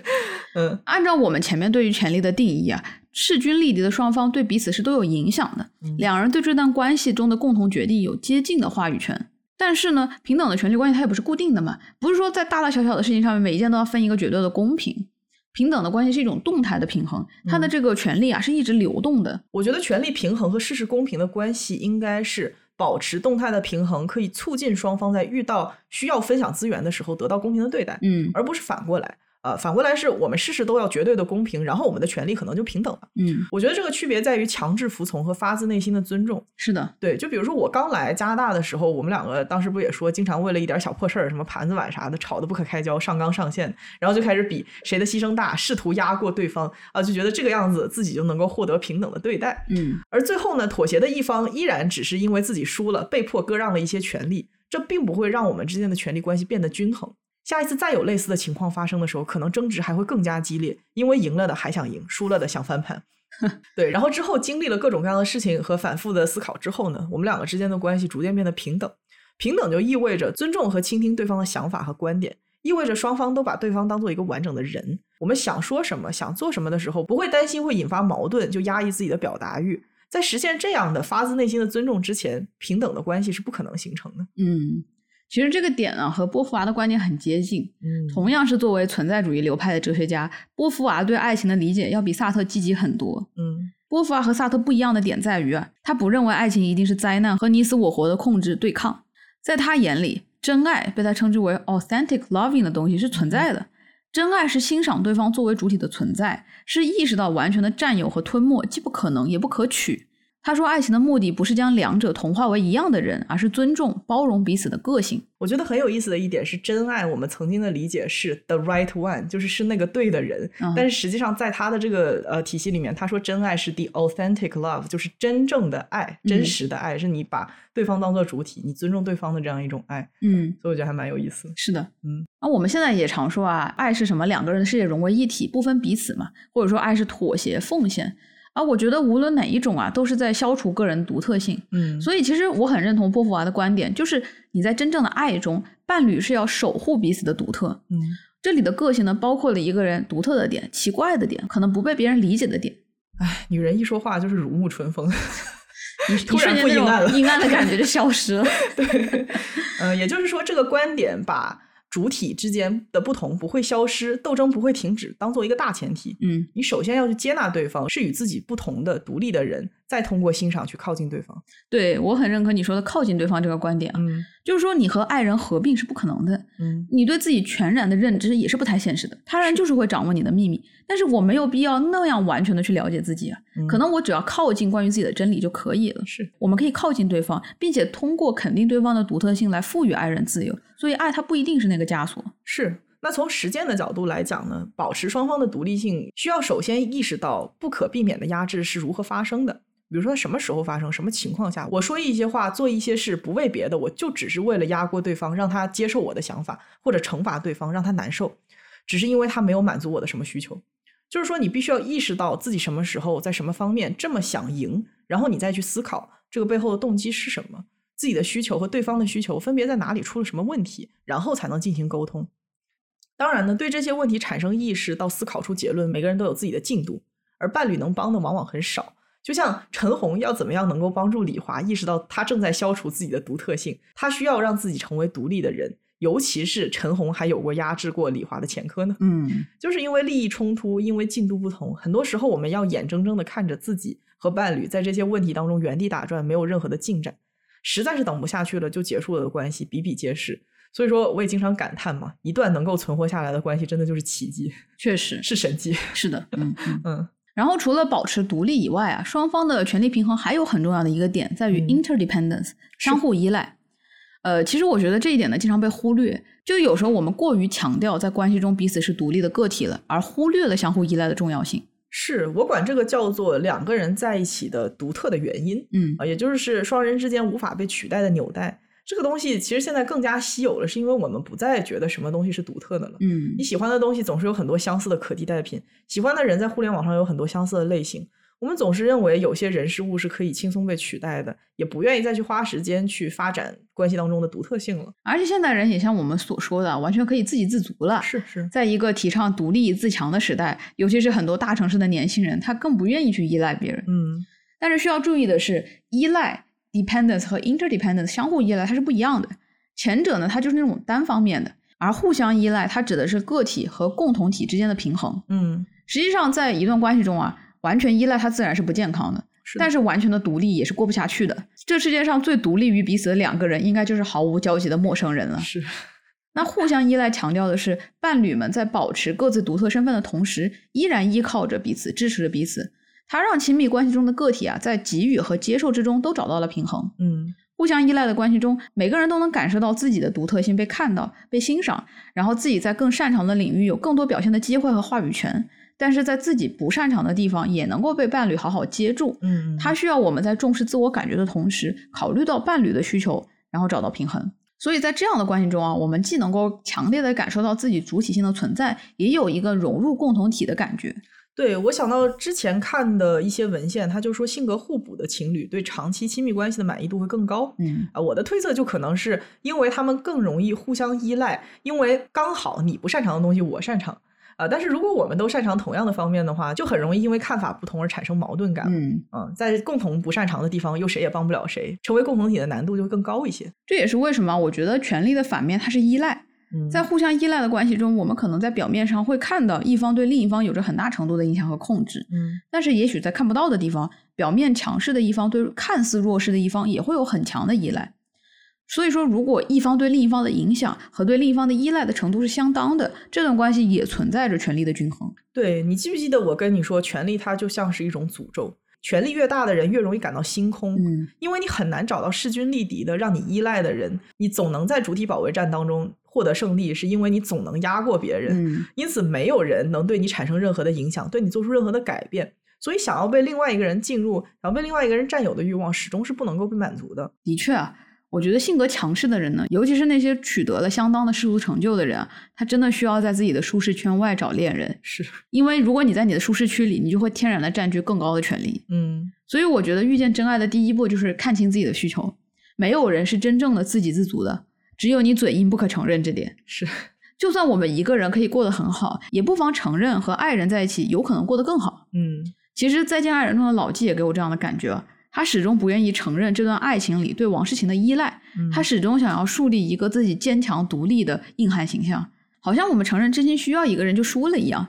但就像前面说的，执拗于输赢之上，只会让我们离幸福越来越远。对，而且互相依赖的关系也会带来一个正反馈循环。嗯有的时候，我们去适当的依赖他人，反而会增加双方对关系的投入。嗯那现在我们可以来说说，到底什么是 commitment，以及什么是长期关系当中因为互相依赖而产生的 commitment。这 commitment 它直译就是投入和承诺，也就是当代人最害怕的东西之一。就比如说我们现在听到都要抖三抖的结婚誓词，无论顺境逆境、富有贫穷、健康疾病、悲伤欢喜，都不离不弃，永远相爱。实际上，现在大部分的婚姻在里面发生任何一者的情况下就会崩掉。真的吓死了就要。那我们对承诺比较直观的理解就是，哎，我们先把话说出来，放在这里，然后我们按照自己所说的话去完成。按照这个定义来理解的话，承诺很多时候会跟放弃自我、牺牲自我、不自爱而挂钩。因为承诺往往是对别人的承诺，也就意味着我要把自己的意愿和欲望放在承诺之后。嗯而且有些身份呢，因为社会期待，它带着天然的承诺，就比如说母亲，似乎在孩子出生的时候就承诺了要尽心尽力把他养大。那作为夫妻，在结婚的一开始就承诺了永不分离。很多承诺不是伴随着强烈的个人意愿出现的、嗯啊！注意，我说的是个人的意愿，不是个人的冲动。一个人完全可以因为我觉得小孩真可爱、真好看，小孩能养老而养孩子，结果拿到小孩之后意识到，哎，我自己无意中给了十几二十年的承诺，然后他嗯开始后悔。其区别就在于他对于承诺带来的困难是否有预判。那在有预判之后，是否还有要继续的意愿？嗯所以说，我想要强调的是啊，长期关系中因为互相依赖而出现的投入和承诺，首先是出于双方的个人意愿的，而不是因为两人是夫妻关系而强加在两个人身上的。嗯我们其实可以把一段感情比作双人创业，两个人有某些共同的意愿和目标，各自为目标投入付出，就是像是一种投资嘛，嗯去投资物质和感情，共同面对解决问题。而这些目标让双方为两人的最大利益投入，而不是只是为了各自的短期利益。那前者是共赢，后者就是争夺资源。嗯所以说，投入和个人牺牲之间是有微妙的差别，它是不能够混淆的。我们常常会觉得承诺都是先说出什么，然后再为自己说出的话去投入。但是有意的承诺，往往是你真正想要去做某些事情在先，于是你投入自己去完成这些事情。我觉得双方在互相依赖的情况下，共同的意识感会更为强是，啊，所以会更加愿意去做承诺。嗯比如说，我周围有很多朋友，他们可能更在意的是个人的自由，是那种永远都有开放的选项，想做什么就做什么，不用顾及他人的洒脱。嗯他们会觉得伴侣就是拘束，因为你很多时候想去一个地方，对方不行；你想做什么，对方不愿意做，这些都构成了局限。嗯那我觉得承诺就是你把他人真正的考虑到自己的人生之中。你规划的时候、做决定的时候，不应该只考虑自己的感受，而是把两个人的处境、把两个人的想法都考虑进去。对我看过一个视频，里面是把长期亲密关系比作人生中的第二个棉花糖测试，嗯 就是那个来衡量小孩儿呃延迟满足能力的那个测试。其实确实就是这个样子，因为在一段关系当中，你需要抑制住很多的冲动，因为你不能只为自己考虑，因为两个人已经积累了很多共同的东西，那么这些都成了在你们分手之路上面重重的阻碍，让你不能够说走就走。嗯你总是要考虑清楚自己想要的是什么，你是否真的需要身边这个给你带来很多麻烦的人，而不是强烈的及时冲动影响之下做出决定。嗯我觉得这是一个非常能够帮助我们去分清个人冲动和真正个人意愿的好机会。嗯嗯，Rusbelt 在一九八零年用投资模型联系起了互相依赖关系和投入。那 Rusbelt 他就认为，投资指的是附加到关系上的资源，即如果关系结束，那这些资源将丧失或贬值。投资可以采用多种的形式，包括情感投资，比如说自我袒露啊，和结构投资，比如说金钱和财产。因此呢，增加互相的依赖会导致关系承诺的增加，或者说继续保持关系并且保持感情附着的愿望。那在 Roosevelt 这个互相依赖关系的框架之下，研究人员又进一步理论化了两个人发展当中投入的具体对象啊，他们把这个对象叫做 the identity as a couple，两个人的共同身份。嗯也就是说，那些处于长期关系当中的人们会把两人关系作为一个整体，考虑这个整体的长期发展。啊，也就是说，除开双方各自的需求和欲望之外，他们在此之上建立并且发展出了另一个共享的身份。所以，我们说两个人在一起时间久了会变得越来越像，这是确有其事的。不只是在行为层面互相影响对方的习惯，也因为参与对方的人生时间越久，程度越深，那么这个共同的身份在各自的身份当中的占比就会越来越大，那你们的人生就会逐渐趋同。嗯可以说，发展健康长期关系的秘诀就是建立共同身份、共同的目标，这样可以使两个人建立非竞争的关系，并且能够最大化你们的共同收益。婚姻家庭学者 Scott Stanley 就说啊，要在一起，要共同构建未来，要共享身份，可以简单的将这种投入的状态理解为想象我们共同的未来。嗯当说起势均力敌的时候，可能我们直觉会认为这是一种竞争的关系，两个人比谁更强，谁更会玩儿。但是其实也可以是两个脑回路能搭得上的人，共同为同一个目标合作的关系。嗯嗯，很同意。是的，二零二四年最新的离婚数据表明，过去的这一年里面，导致离婚最首要的原因就是 lack of commitment 啊，投入少。百分之七十五的伴侣都表示这是他们离婚的原因。也就是说，当一方或者双方因为种种原因不再投入二人的共同体了，就是这个经典的“你变了，你不再是你以前的你”，啊，或者更糟糕的，就是这两个人他根本就没有办法建立起共同体，也是那个经典的“我们就是两个世界的人”。我们是两条平行线。对，呃，那么这种情况下，长期关系都难以继续。其实你也可以试想一下，一段关系它失去了共同的部分，是否还能够还值得继续？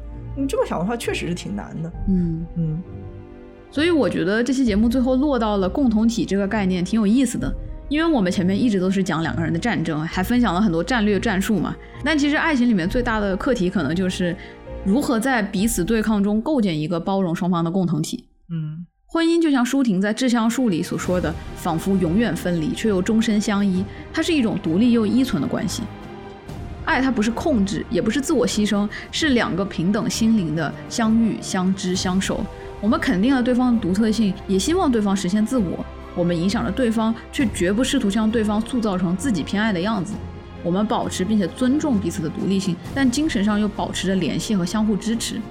但同时啊，我们也承认人与人之间的结合一定是徒劳的。我们生来分离，也终身分离。他人的出现带走了我们生命的一部分，也馈赠了我们从未了解的另一部分自己。所以最后，我想用《小王子》的作者安托万·圣埃克苏佩里说的一句话来回应萨特。他说：“爱不在于彼此凝视，而在于共同朝着同一个方向眺望。”